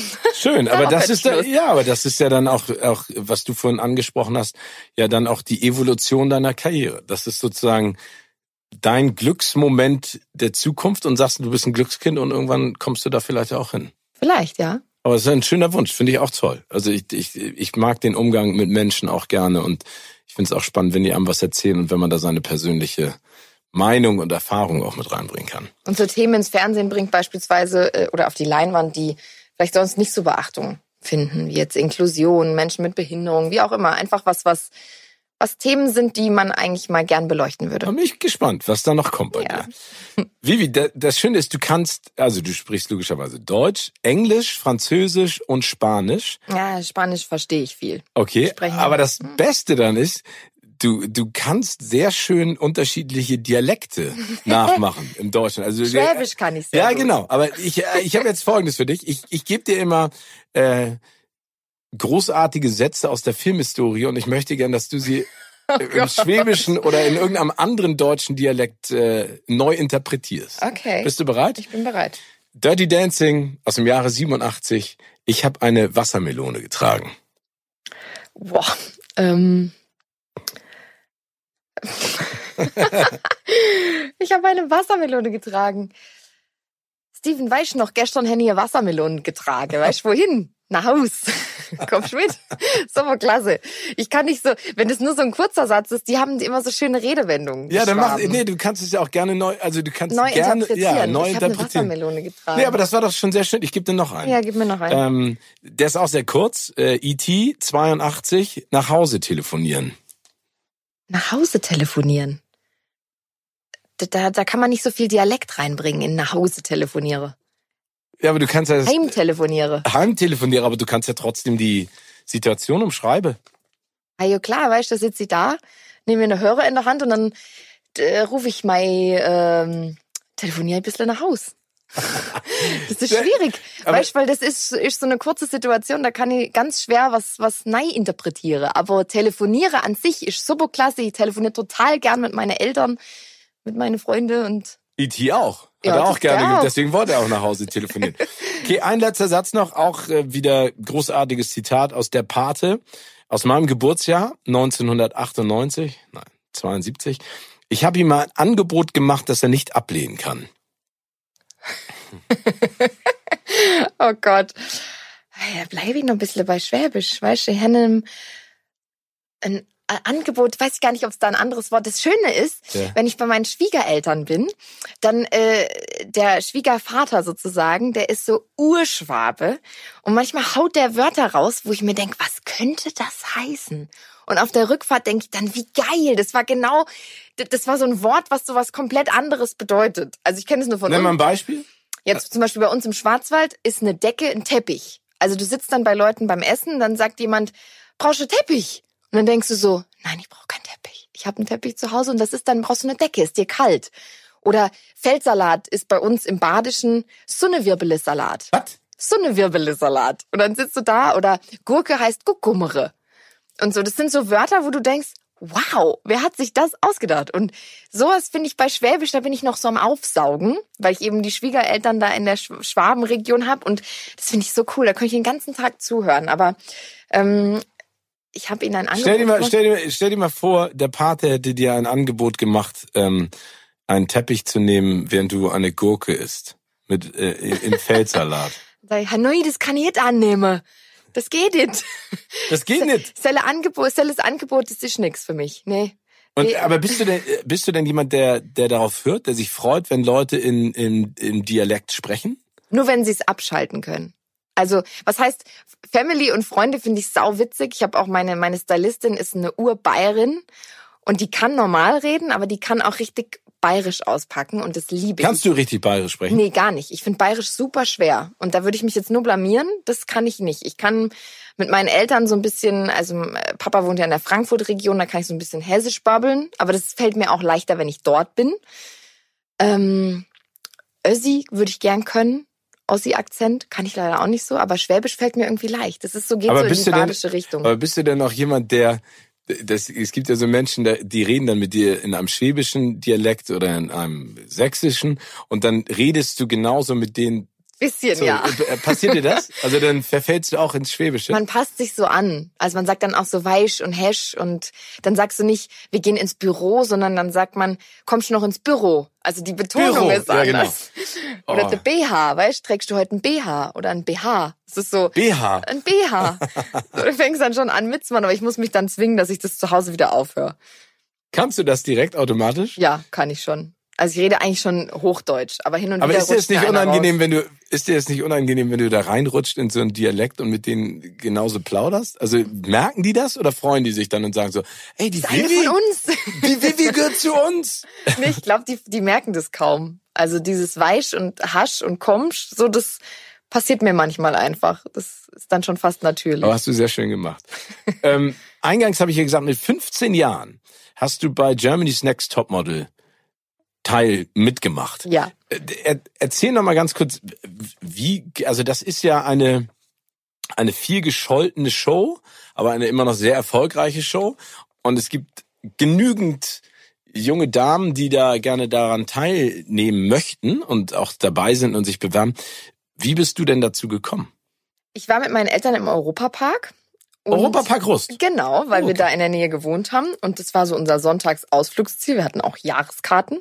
Es war richtig cool. Also es war für uns unser Spaziergang am Sonntag war im Europapark. Ey, wie cool. und Können mich deine Eltern nicht mal irgendwie mitnehmen dahin? Ja, beim die haben Mal? keine Jahreskarten mehr. Aber sie nehmen dich, ich nehme dich mal mit. Wir oh, gehen mal bitte. zusammen. Ja, ja. Das ist richtig lustig, ja. auch im Erwachsenenalter. Ich stehe total drauf. Ich war jetzt gerade im Heidepark Soltau nach Ewigkeiten wieder. Da war ich noch nie. Ey, und ich habe mir die Achterbahn äh, angeguckt. Ich habe nur gedacht, what the heck ist da los? Ne? also ich, ich kann nicht mal mehr schaukeln, aber die Achterbahn habe ich gemacht. Wahnsinn. Ey, und ich liebe das ja, wenn so Geschichten dahinter entstehen, ne? Wenn so der Kolossos und dann fährst du so ein brennendes Maul, oh, da geht bei mir das Herz auf, ne? Pirates of the Caribbean ist ja einer meiner absoluten ähm, äh, Favorite Rides of all time in den Disneyland Parks. Da war ich auch noch nie. Was? Ich war als Kind im Disneyland, aber nicht mehr als erwachsener Ey, Mensch. ich war- das muss ich machen. Ich zähle mal zusammen, also Disney World, ich habe ja ganz lange auch hier die Disney Filmparade und äh, die Magic Moments und sowas gemacht. Ich glaube, ich habe in meinem Leben, und das ist mir jetzt peinlich, das zu sagen, aber bestimmt schon ein Jahr lang zusammengezählt in Disney Parks verbracht.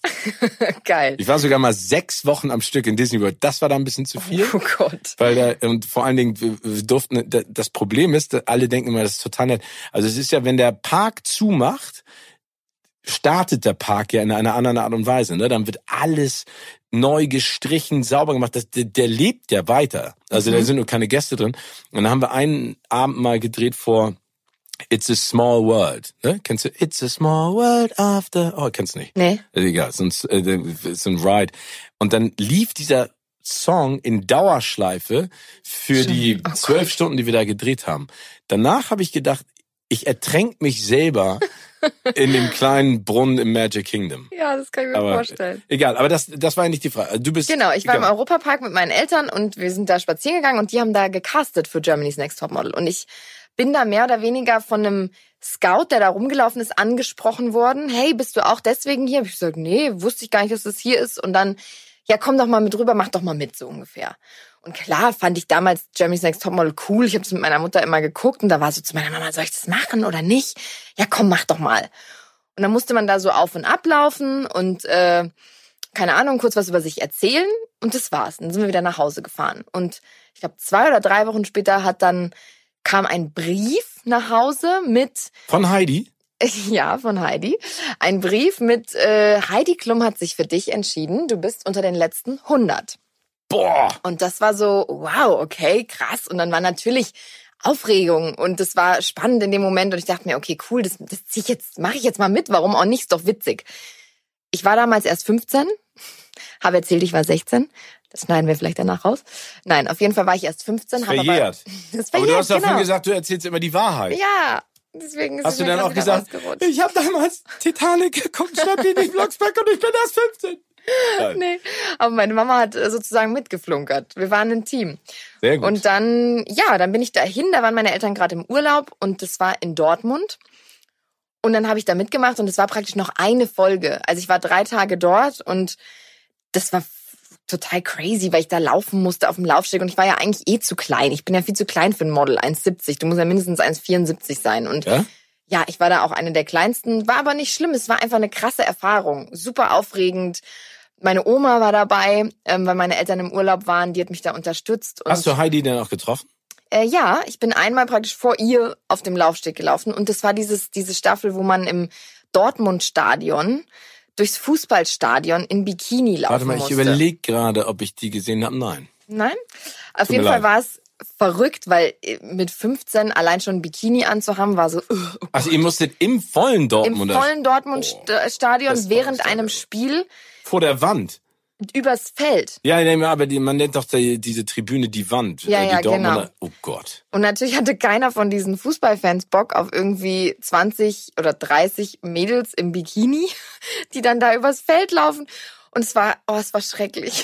Für mich war es wirklich so, dass Haben die ich euch dachte, ausgebuht oder? auch. Manche haben gejubelt, manche haben gebuht, aber das war so, es war total verrückt, weil du vor so vielen Menschen st- warst, aber ich war noch viel zu jung. Das war alles viel zu viel für mich so. Und dann bin ich ausgeschieden praktisch äh, mit den ganzen Mädels. Ich glaube, es waren zehn Stück, die auf einmal ausgeschieden sind und die anderen 15 sind dann nach LA geflogen. Und es war völlig okay. Also natürlich hat mir das Spaß gemacht und nach wie vor finde ich es eine coole Show und alles super. Wer hat denn die Staffel gewonnen? Barbara. Barbara Meyer. Barbara Meyer. Aber ich hätte am Flughafen wäre es da spätestens aufgefallen, dass ich erst 15 bin. Ich habe auch von meiner Schule keine Erlaubnis gehabt. Also ich hätte das Jahr wiederholen müssen, worauf ich auch nicht so Lust gehabt habe. Und es war besser so. Ich war viel zu jung und schüchtern und das wäre überhaupt nichts für mich gewesen. Aber es war super spannend, mal hinter die Kulissen zu schauen, wie funktioniert Fernsehen, mal einfach da so reinzurutschen und ja, das war, war cool, aber es wird oft so geschrieben in Zeitschriften, dass das meine erste Erfahrung war im Fernsehen und dass ich deswegen zum Fernsehen wollte und das stimmt nicht. Also ich Du bin kannst dann, es jetzt aufklären. ja, ich bin dann zur Schule gegangen, habe mein Abi gemacht und habe dann gedacht, hm, was könnte ich denn mal studieren? Aber ich dachte, du wolltest eigentlich ursprünglich auch mal Tierärztin werden. das auch, ja, das auch. Okay, Alles und mit das- Tieren. Alles mit, warum? Deine große Liebe zu Tieren, woher kommt die? weiß ich nicht. Ich liebe Hunde, abgöttisch. Ich glaube, ich war im ersten Leben ein Hund und ein Straßenköter. Was ich denn liebe für Hunde. einer? Ich habe eine Connection zu Also ein dreckiger Straßenköter, so einer, der überall und hier die Randale macht? Oder Nee, ein cooler. So Ein ein, cooler? Schlauer, der so rumrennt und das, das Leben meistert. ein Mischling? Ja, auf jeden Fall. Okay. Nein, aber ich liebe Tiere und Hunde. Ich kann aber kein Blut sehen. Deswegen war das mit dem Tierarzt werden relativ schnell verworfen. Aber ich habe mein, mein Abi gemacht, mein Studium war so, hey, was, was kannst du mal studieren? Ja, irgendwas mit Medien läuft. Und im Studium habe ich dann einen guten Freund von mir kennengelernt, der lustigerweise jetzt mein Chef bei Red ist, der mir erzählt hat, hey, ich mache ein Praktikum bei Red im Studium. Und dann habe ich gesagt, äh, Red, geil, das gucke ich mal mit meiner Mama. Voll cool. Ja, ich gehe auch, bewerbe mich da auch mal. Und aus einem Praktikum wurde ein Volontariat, eine Ausbildung, wie auch immer. Und dann bin ich bei Red gelandet. Aber das hatte überhaupt 0,0 mit Topmodel zu tun. Das war eine Erfahrung mit 15, cool abgehakt, aber das eine. Ich also, glaube, dass ich, ich glaube auch, dass mit 15, ne, ähm, logischerweise so viele Einflüsse auf ein einplattern. Ich war mit 15 im, im Highschool-Austauschjahr in, in Virginia. Ich muss dir ganz ehrlich sagen, da habe ich mich zum ersten Mal so selber gefunden. Ne? Mhm. Also ich finde, das ist ja so die Phase, wo du erst so ein bisschen so dir selber vertraust und so ungefähr weißt, was. Deswegen, also das ist. Hast du denn jemals Heidi getroffen und dir das mal gesagt? Also ich habe sie oft getroffen, ich habe sie auch schon ein paar Mal interviewt, aber ich weiß immer nicht, ob sie da den Zusammenhang noch so sieht. Vielleicht schon, aber wir haben da jetzt so nie drüber Nicht. geredet. Aber wenn ich sie treffe, ist sie immer mega nett zu mir und ich bin ja auch oft beim Topmodel-Finale dann vor Ort live und so, aber wir haben nie darüber gesprochen. Nee, es war ja auch nur eine Folge im Fernsehen. Also wenn man sich Ja, mal so trotzdem, denkt, aber das ist ja was Nettes, ne? Ja, ja, also wenn man, total. wie sich da der Kreis schließt. Ja. Genau, und dann, dann hast du auf jeden Fall äh, von der Pike auf sozusagen alles hinter den Kulissen gelernt und auch geguckt. Und dann gab's ja, was ich ja auch schön finde, ein internes Casting, glaube ich, bei ProSieben, ne? Genau, ja. Das war, ähm, also ich hatte, irgendwann habe ich mal meinem, meinem Chef und so ein bisschen Mentor bei Red, der Marco, gesagt, dass ich da Lust drauf hätte und ähm, der hat mich dann eigentlich gepusht. Der hat dann gesagt, komm, mach mal ein internes Casting, ich schick dich dahin. Da waren ein paar Leute, glaube ich, die im Sender gearbeitet haben und die da Lust drauf gehabt hätten. Und dann bin ich dahin und ja, habe da was moderiert und so ein bisschen mich vorgestellt, auch mit meinen Dialekten so ein bisschen irgendwas erzählt. Ähm, und dann lief das alles so ein bisschen hinter den Kulissen. Ich habe das gar nicht so bewusst mitgenommen, was da diskutiert wurde. Und also ich habe ein Feedback bekommen von ihm, dass es gut lief. Und irgendwann kam dann der Tag aller Tage, wo dann der Chef von TAF angerufen hat und gesagt, ja, kommst du mal kurz rüber ins Büro. Und dann stand ich da in der Tür und dann so, hey, hast du Bock, ab nächster Woche TAF zu moderieren? Und es war so, bitte? Meinst du mich? Ich oder die Person, die hinter mir Ja. steht. So, und da hatte ich ja noch nie davor moderiert. Also es war total spannend. Dann habe ich danach direkt auch Red angefangen und ja, voll ins kalte Wasser gehüpft, aber. Was hast du denn an dem, Zeit. an dem Tag gemacht, als sie dir das erzählt haben? Also was hast Freund, Mann, Eltern, wie, wie, wie was war das für dich für ein, für ein Moment? Ich habe erstmal war ich so nur mit mir selbst und war so, oh mein Gott, ich kann das alles nicht glauben, was passiert hier? Und dann habe ich natürlich meine Eltern angerufen, geheult im Auto und dachte so, oh, das ist so aufregend alles und kann ich das? Dann kommt natürlich auch nach der Freude kommt direkt die Angst, die Panik, wo du so denkst, oh Gott, ich kann das doch überhaupt nicht. Und ich habe dann mal ähm, eine, ähm, ein- meine Coach-Frau sozusagen, also Moderationscoach, mit der bin ich ein paar Mal dann so Sachen durchgegangen. Wie steht man? Wie hält man eine Moderationskarte? Äh, gibt's Atemübungen? Wie, also so völlig von Null angefangen. Aber das war gefühlt eine Woche, bevor ich dann angefangen habe, diese Sendung zu moderieren. Und klar, super aufregend, aber mega happy. Und mit jeder Sendung wirst du ja sicherer und das ist einfach ein Adrenalinstoß, der da ausgestoßen wird, wenn man da steht. Das, ich meine, keiner weiß das besser als du. Es macht einfach so viel Spaß. Ja, es macht großartig. Es macht sehr, sehr viel Spaß. Ich bin dafür auch echt immer wieder dankbar und erstaunt, äh, was man da machen darf. Neben dem, sag ich mal, neben deiner Einstellung zur Authentizität und, äh, sag ich mal, dem Glücksgefühl, bist du ja auch sehr diszipliniert. Hat das was damit zu tun, dass du auch lange Zeit Ballett gemacht hast? Das ist ja, sag ich mal, von allen Sportarten die Sportart, die am präzisesten ausgeübt werden muss und die mit ganz viel Training. Meine Tante ist eine großartige Balletttänzerin, jahrelange Ballettlehrerin äh, gewesen und ähm, ich weiß einfach, wie diszipliniert die ist, wie die im hohen Alter einfach auch noch so eine unfassbare Haltung hat und äh, auch ihren Körper komplett unter Kontrolle. Ist das auch, glaubst du, was, was damit reinspielt? Vielleicht, ja. Also ich, ich hatte auch immer, ähm, meine Eltern waren da, haben da auch schon eine Rolle gespielt, dass es immer darum ging, zu lernen, vorbereitet zu sein. Ich war jetzt nie die Einserschülerin, die stundenlang zu Hause saß ich und gelernt hat. Auch nicht. ich habe ein solides Abi geschrieben und es war auch alles okay, aber ich habe das immer so alles in Eigenregie gemacht. Ich musste jetzt nicht mit meinen Eltern oder mit Nachhilfelehrern lernen. Ich habe halt immer so das Beste draus gemacht, aber ich war irgendwie schon immer diszipliniert. Ich glaube, das ist schon so ein bisschen auch von meinen Eltern und Großeltern so mit mit eingeflossen und vielleicht auch durch das Ballett, was ich ja echt zwölf Jahre gemacht habe. Ich habe dann leider vorm Abi aufgehört, weil das mir alles zu viel wurde und Spitze konnte ich nicht tanzen, weil ich so immer Fußschmerzen hatte, wie auch immer. Aber ja, vielleicht. Also für mich ist es wirklich, ich würde nie irgendwo hingehen unvorbereitet. Das kann ich nicht, da würde ich mich schämen in Grund und Boden. Also wenn ich jemanden interviewe, dann beschäftige ich mich locker zwei Stunden davor mit der Vita, überlege mir, was könnte ich denn fragen. Wenn ich eine Sendung habe, bin ich noch nie zu spät gekommen oder noch nie weiß ich nicht, unvorbereitet irgendwo reingegangen. Das, ich finde, das bin ich so dieser Branche auch schuldig. Also so, das ist mein Job und den mache ich gut und den mache ich mit Spaß und ich habe die Chance, diesen geilen Job auszuüben. Aber ich will vorbereitet sein. Und du kannst auch viel mehr du sein und authentischer und lustiger und im Moment sein, wenn du vorbereitet bist. Also, Definitiv. Also vor allen Dingen kannst du dich dann lockerer, entspannter fallen lassen in die ja. Situation, weil du weißt, du, du kennst sozusagen die, die Grundlagen dessen, was da passiert. Gibt's denn aber, hast du dir denn zum Beispiel Black Swan dann auch angeguckt, äh, den Oscar-Film von Natalie Portman? Sind das dann für, also wo es ja um Ballett geht oder guckst du dir Step Up, die ganzen Tanzfilme an? Ist das auch etwas, wo du dann nochmal so ein bisschen den Trigger kriegst von dem, was du früher geliebt hast und gemocht hast? Kennst du Center Stage? Center Stage kenne ich nicht. Das war auch so ein Ballettfilm, als ich jung war. Der war richtig cool, fand ich. Ähm, aber Black Swan habe ich auch gesehen. Klar. Der ist ja jetzt, der, also Black Swan ist jetzt ja nicht unbedingt einer, der dich motiviert, danach Ballett zu tanzen, aber.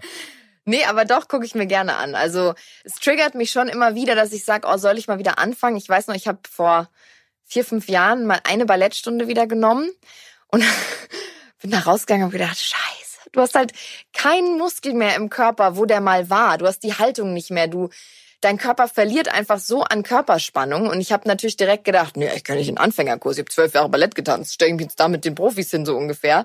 Und ich bin kläglich gescheitert und bin da raus und war so deprimiert und dachte mir so, oh Gott, du musst halt wieder mit Kindern tanzen. Du, kann, du kannst jetzt nicht da stehen. Das geht einfach nicht. Und bei Ballett brauchst du wirklich, wie du sagst, Disziplin. Und ja, ich bin dann nicht mehr in so eine Schule gegangen. Ich habe mich so geschämt, dachte mir, nee, da gehe ich nie wieder hin. Ist ja nicht dramatisch, ne? Also man, ich, wenn ich mich dran zurückerinnere, was ich körperlich früher konnte, dann weiß ich, dass ich, also ja. die Zeit vergeht halt ein bisschen. Aber das ist auch ein Genre, das du magst im, ja, im, im Kino. Doch. Ich finde es auch schön. Das sind ja meistens diese From Zero to Hero Geschichten. Ne? Also, ja. sagen wir, in der Struktur einfach, aber trotzdem immer wieder klar. Ne, es gibt ja immer dieses, die anfänglichen Zweifel, dann äh, die Liebesgeschichte oder der Mentor oder die Mentoren und dann am Ende dann dieses Overcome your worst feelings und, und fears. Ich finde es auch toll. Aber ich gucke das tatsächlich gerne, also ich, ich liebe Doku-Serien. Und da gucke ich dann eher so, weißt du, so wahre Geschichten. Also ja, da gibt's eine ganz tolle Serie. Becoming heißt die. Die kann ich dir nur äh, empfehlen auf Disney. Von Michelle. Nee, Becoming? Nee, das ist Michelle Obama. Ja, Aber es gibt, äh, nee, es gibt eine, eine Serie bei Disney Plus, die ist wirklich großartig. Da, da lernst du sozusagen Prominente kennen über die Gespräche mit Freunden und Familie und vor allen Dingen die Reise zurück, sag ich mal, in die Vergangenheit, in die Heimatstadt und, äh, und Lehrer und sowas. Und das finde ich immer ganz spannend zu sehen, woher kommen die, ne? Also es gibt ja, wenn man sein eigenes Leben nochmal im Nachhinein so ein bisschen analysiert und sich anguckt, gibt es ja so Stepping Stones. Es gibt ja immer so mhm. bestimmte Lehrer, Personen, die man getroffen hat über die Jahre, die in irgendeiner Art und Weise einem ja Dinge mitgegeben haben oder zur richtigen Zeit am richtigen Ort waren und so ein bisschen unter den Flügel genommen haben. Mein allererster Fernsehjob bei TAF am Sonntag damals, den verdanke ich immer noch einem, äh, dem CVD damals, Hans-Wolfgang Friede, der an mich geglaubt hat, der mich gepusht hat, das zu machen. Dafür bin ich ihm Ewigkeiten dankbar. Shelby Taylor, äh, Casting-Agent bei MTV hat mich damals äh, zu MTV geholt. Nicht als Moderator, weil er gesagt hat, das wird nichts mit dir, aber ähm, als Redakteur. Also es gab immer wieder Leute, das ist ja bei dir auch so, wie, wie die Menschen, die wir ja beide kennen aus der TAF-Redaktion und Redaktion, die, die einfach dann glauben. Und das finde ich so toll. Solche mhm. Leute schätze ich so unfassbar.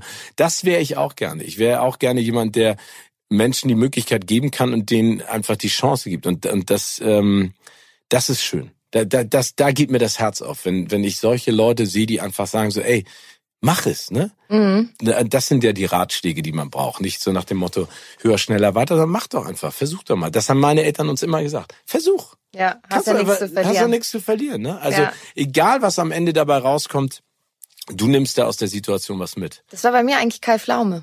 Ja? Ja, ich habe nämlich mit äh, 17 ein Praktikum bei Endemol gemacht, weil nur die Liebe zählt. Oh. Und der, also ist ein ganz guter Freund unserer Familie, also meine Eltern und so, wir sind befreundet, aber ähm, der hat auch immer gesagt, nee, wenn du da Bock drauf hast und ich merke, du hast da irgendwie was und so, gib da Gas und du kannst was und so mit dem berate ich mich heute noch, wenn es um irgendwie Situationen geht, dass ich sage, oh, soll ich, soll ich nicht? Was denkst du dazu und so? Also er ist auf jeden Fall auch eine Mentorfigur in meinem Leben. Ach, das ist ja großartig, ja. aber toll. Also das wusste ich nicht, aber das mhm. ist ja mhm. umso schöner, dass dass es da diese diese Beziehung gibt, ne? Und dass du dich an jemanden wenden kannst, der dir der hilft und der dir sagt, in welche Richtung das gehen soll. Hat er dir denn auch gesagt, guck Kochshows und lerne kochen?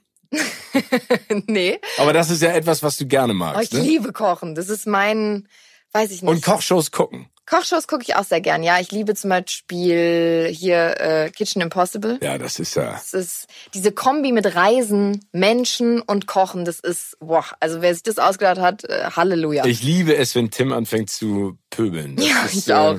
Äh, der, also das ist auch ein, das ist eine so ein so authentischer Mensch und ich mag den so gerne, ähm, auch als Kumpel.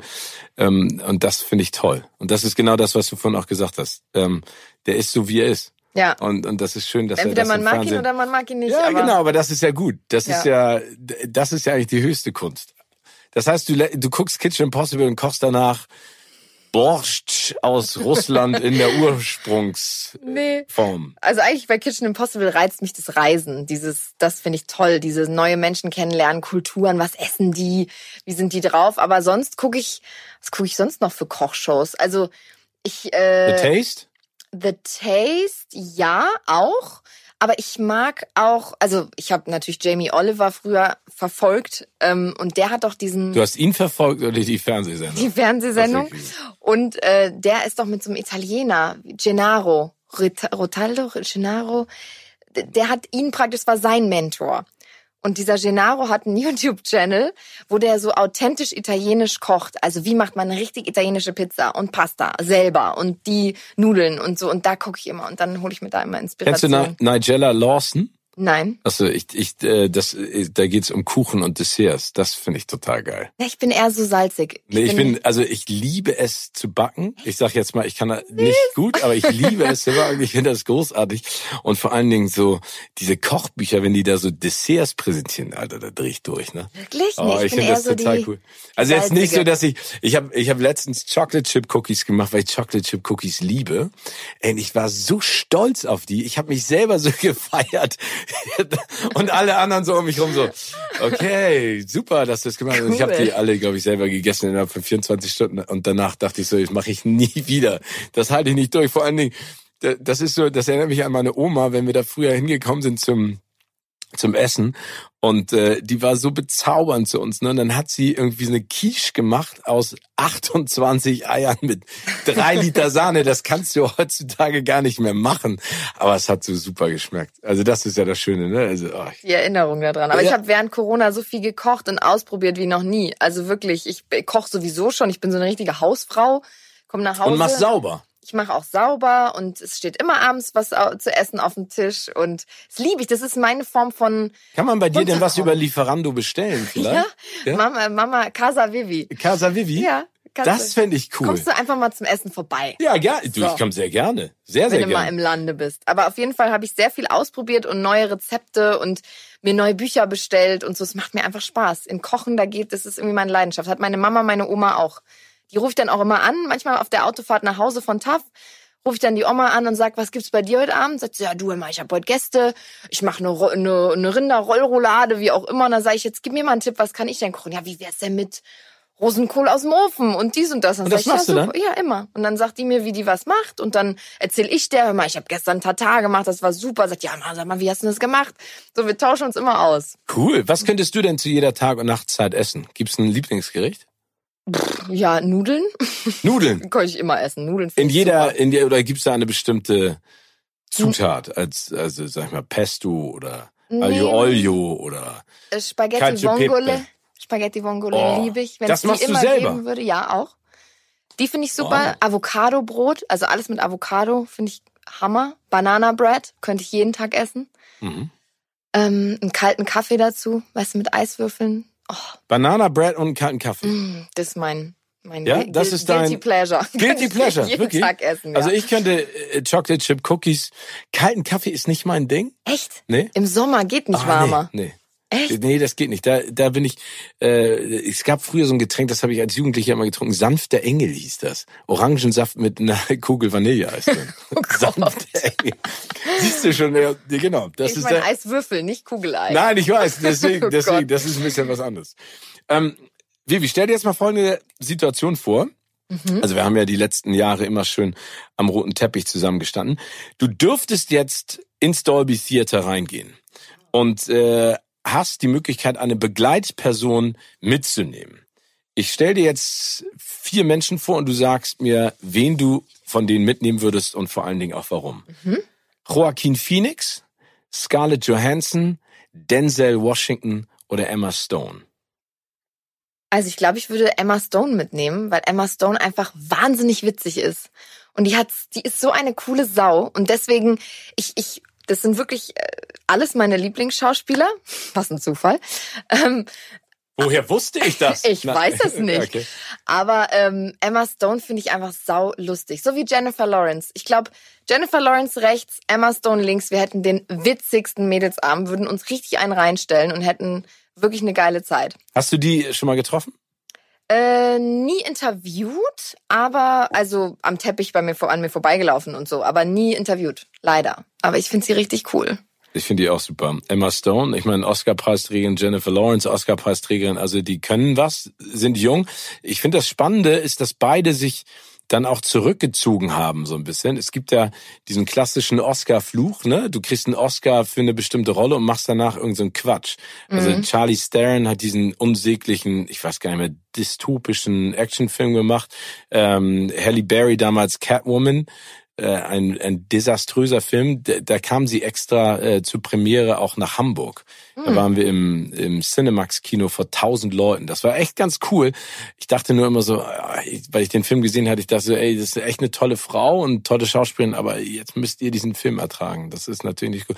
Und bei Jennifer Lawrence muss ich ja sagen, die hat sich ja komplett zurückgezogen gerade. Die hat ja gar nichts gemacht, Ja. heimlich geheiratet. Und Emma Stone ist ja spannend, ne? Was die sich dann aussucht, dass sie dann auf einmal in der Fortsetzung von Zombieland wieder auftaucht. Ne? Ja, habe ich auch nicht verstanden. Nee, aber ich, ich finde es ja, ich find's ja trotzdem interessant. Ich glaube, ich glaube, das Schwierigste ist, wenn du an den Punkt kommst, dich für das richtige Projekt danach zu entscheiden. Ja. Also was machst du? Ich bin ja mal gespannt, was Brad Pitt als nächstes macht. Mhm. Ne, es gibt ja tausend Gerüchte. World War Z, den zweiten Teil, übrigens ein Film, den ich äh, immer extrem spannend fand. Ähm, was fasziniert dich an den Oscars? Was fasziniert mich an den Oscars? Das ganze Feeling. Also ich finde die Stadt, ich bin ja oft in LA, aber die Stadt ist auch einfach eine komplett andere zur Oscarzeit. Da ist wie so eine Magie in der Luft. Das hört sich total bescheuert an, aber es ist so, das ist einfach die größte Veranstaltung. Es ist der größte Teppich. Die, jeder ist da rausgeputzt, jeder hat sich vorbereitet, äh, alle sind wahnsinnig aufgeregt und es ist so, das ist einfach ein ganz besonderer Moment. Man kann das nicht beschreiben. Und ich glaube, für jemand Außenstehenden, wenn man oft so Fotos macht oder Insta-Stories und es so filmt, dann denken viele Leute so, ach, das verliert so den Glitzer, wenn du hinten die Kabel siehst und die Übertragungswagen und Überhaupt nicht. wie das da so am Hollywood Boulevard einfach so reingestanzt ist und dieser eine Weg, da laufen alle lang und fertig. Aber man kann das erst fühlen, glaube ich, wenn man da vor Ort steht. Dieses Gefühl von jetzt geht's los, dieses Adrenalin und ja, einfach alle sind so froh, da zu sein, werden für ihre Arbeit da oder ihre Arbeit wird gewertschätzt, was sie das letzte Jahr gemacht haben. Und ich weiß es nicht, diese Freude, ich freue mich auch immer mit, wenn dann einer wirklich einen Oscar gewinnt. Und es ist so, es ist einfach eine sauschöne Veranstaltung, die es so vergleichbar nirgendwo anders gibt. Ich sehe das ganz genauso. Ich, ich werde ja auch immer gefragt, verliert das nicht, was du gerade meinst, den Glamour, verliert es nicht die Spannung, verliert es nicht dieses, dieses Aufgeregtsein. Ich sage jedes Mal, keine Oscar-Verleihung ist Nummer eins wie die davor. Kein Teppich ist wie im Jahr davor. Ja. Das, was ich so unfassbar schön finde, ist, du triffst ja über die Jahre hinweg immer ganz viele Leute wieder, die man gerne mag. Ne? Also das ist ja hinten unser Compound, wo wir alle sitzen. Äh, also Compound muss man dazu sagen, wir sitzen im Prinzip hinter dem El Capitan auf einem großen Parkplatz. Da ist so ein Container aufgebaut, da sitzt die Redaktion drin. Da laufen im Prinzip alle Fäden zusammen mit Deutschland und äh, und das Schöne ist einfach, ich sehe so viele Kolleginnen und Kollegen über die Jahre immer wieder. Äh, und das mag ich gerne und, äh, mhm. und vor allen Dingen diese Aufregung. Und das ist bei mir, genauso wie bei dir, glaube ich, kein Lampenfieber, sondern es ist so, es ist so ein, so ein Prickeln und das kann man eigentlich nur so umschreiben wie so, so als Kind Geburtstag oder Weihnachten. Ja. Ne? Du weißt nicht, was kommt und du freust dich total. Und, und das ist äh, super. Aber deswegen, ich, ich liebe das auch. Gibt es da einen Moment, den du im Nachhinein nochmal beschreiben könntest als eine Situation, in der du dich kneifen musstest, weil das so, so cool war oder so absurd? Also klar, das erste Jahr, weiß ich noch, das war für mich komplett absurd. Allein schon so, so eine Robe anzuhaben. Man macht sich da ja auch wahnsinnig schick und äh, da zu stehen. Da standen wir ja nur auf einem Balkon praktisch über dem Teppich. Aber das war schon krass, allein das zu sehen, wie die da unten langlaufen und wir haben geredet live und das war irgendwie super spannend. Aber ich glaube, letztes Jahr, wo wir wirklich am Teppich standen neben Guillermo von Jimmy Kimmel und ähm, vor mir dann Charlie Theron stand, da habe ich so kurz gedacht, so wow, äh, ich finde die so cool und die ist auch noch in echt so schön. Also oft und die ist riesig. Ja, riesig. Also nicht riesig klingt jetzt so, als wenn alles, die ist einfach nur groß. Ja, ja, also die ist ja Und Meter wunderschön. 85, ja. Ja, aber, aber ich finde, das Tolle an ihr ist, die ist einfach unfassbar attraktiv. Ja. Und das ist ja eigentlich, das ist für mich ja die Steigerung. Ne? Die ist nicht nur schön, sondern die hat auch eine Wahnsinnsausstrahlung. Ja, das stimmt. Und das war so, wo ich kurz so dachte, so lustig. Und dann war ich auch noch, im, zwar ist mein Bruder dann völlig ausgerastet bei äh, dieser Guillermo hatte ja auf YouTube dann so ein Zusammenschnitt bei Jimmy Kimmel und da war ich dann so kurz zu sehen in meinem Kleid und mein Bruder ist äh, 19, völlig eskaliert in unserer Familiengruppe das rumgeschickt, oh mein Gott, du hast bei Jimmy Kimmel zu sehen und so, wo ich mir so dachte, wie witzig eigentlich, was der sieht. Weißt du, für den ist es so Oscars, ja, ist ja halt bei den Oscars, aber, ey, Aber du bist Jimmy bei Kimmel! Genau. So und da war kurz so ein Moment, wo ich dachte, oh, das ist noch so viel geiler als auf dieser Brücke zu stehen, ist wirklich an diesem Teppich zu stehen, so diese Luft da zu atmen und einfach zu denken, okay, du hast jetzt zwei, drei Stunden, da ziehst du jetzt durch und immer wenn es vorbei ist, es geht dir ja bestimmt auch so, denkst du so, what? Standen wir hier jetzt gerade drei Stunden und haben gelabert und jetzt freuen wir uns erst wieder ein ganzes Jahr darauf, dass dieser Moment wiederkommt. Es geht so schnell rum dann auch. Ja, und aber das mag ich ja gerne. Ich hasse es ja, wenn nichts passiert. Ja. Ne, das muss für mich wirklich bang die ganze Zeit knallen und ich glaube, das unterschätzen auch die. Das geht so schnell und das hat so eine Intensität. Ich beschreibe das immer gerne als diesen Moment, wenn du in einem geschlossenen, dunklen Raum bist und jemand macht auf einmal alle Scheinwerfer an und es hat so eine Energie und so eine so eine Kraft. Aber das kann man ja, glaube ich, auch nur so empfinden, wenn man diese Welt des Kinos und der Serie gerne mag. Das ist ja Mhm. etwas, was ich total gerne mag, privat und ja auch beruflich, genauso wie du. Da, dann ist, da- das ist, also, und du hast gerade Charlie Theron beschrieben. Ich finde, es gibt so ein paar Superstars, da weißt du einfach, warum die Superstars sind. Die hat so eine Aura. Ja, genau. Das ist Wahnsinn, ja. Also so eine Power. Ähm, ja, genau. Da, aber da gibt's echt so Momente, es ist wirklich witzig. Also ich würde gerne mal noch investigativer, also diese Situation umschreiben. Ne, Wir versuchen das ja immer, dieses Gefühl ein bisschen rüberzubringen. Aber ich würde gerne noch mehr zeigen von dem, was da passiert. Ne? Also Mhm.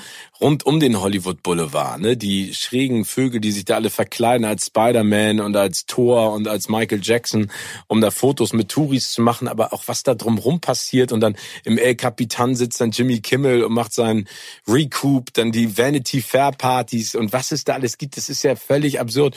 Und vor allen Dingen, und das habe ich ja noch nie gehabt, ich weiß gar nicht, ob du da jemals ich war noch nie im Dolby Theater. Nee, ich auch nicht. Ich war noch nie in diesem Ding. Noch nie. Aber das ist für mich auch so ein Gefühl, ich habe Angst davor, ne? weil ich, weil das ist wie von draußen sich die Nase platt drücken an, an einem Spielzeugladen als Kind. und sich zu wünschen, du könntest da reingehen. So habe ich da manchmal das Gefühl, dann kommst du rein und dann ist das irgendwie alles nur Plastik. Ja, das ist, wenn dann deine Illusion so zerstört Ja, wird. genau. Das wäre schade. Nee, wir, wir gucken von außen. Ja, noch ein bisschen. Irgendwann Ja. gehen wir da äh, äh, als tatterige, tatterig, obwohl ich früher als du, äh, Pärchen da rein. Welcher bestehende Filmtitel, als letzte Frage, liebe Vivi, passt aktuell perfekt zu deinem Leben? Ich habe bestehende Filmtitel. Ähm, Kannst ja auch an ausdenken. das ist schwierig.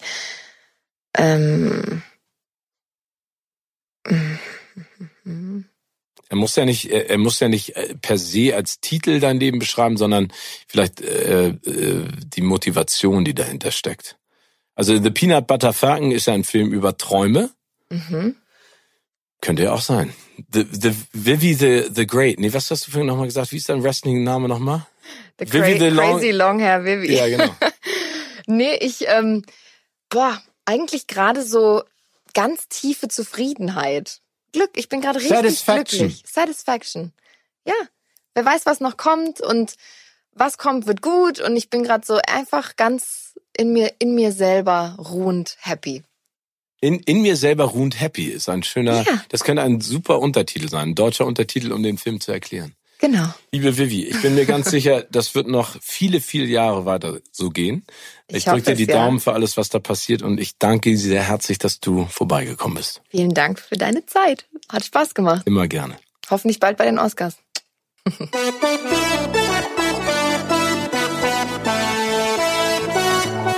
Diese Folge wurde dir präsentiert von Disney Plus. Jetzt abonnieren unter disneyplus.com und beste Unterhaltung streamen zu jeder Zeit, an jedem Ort.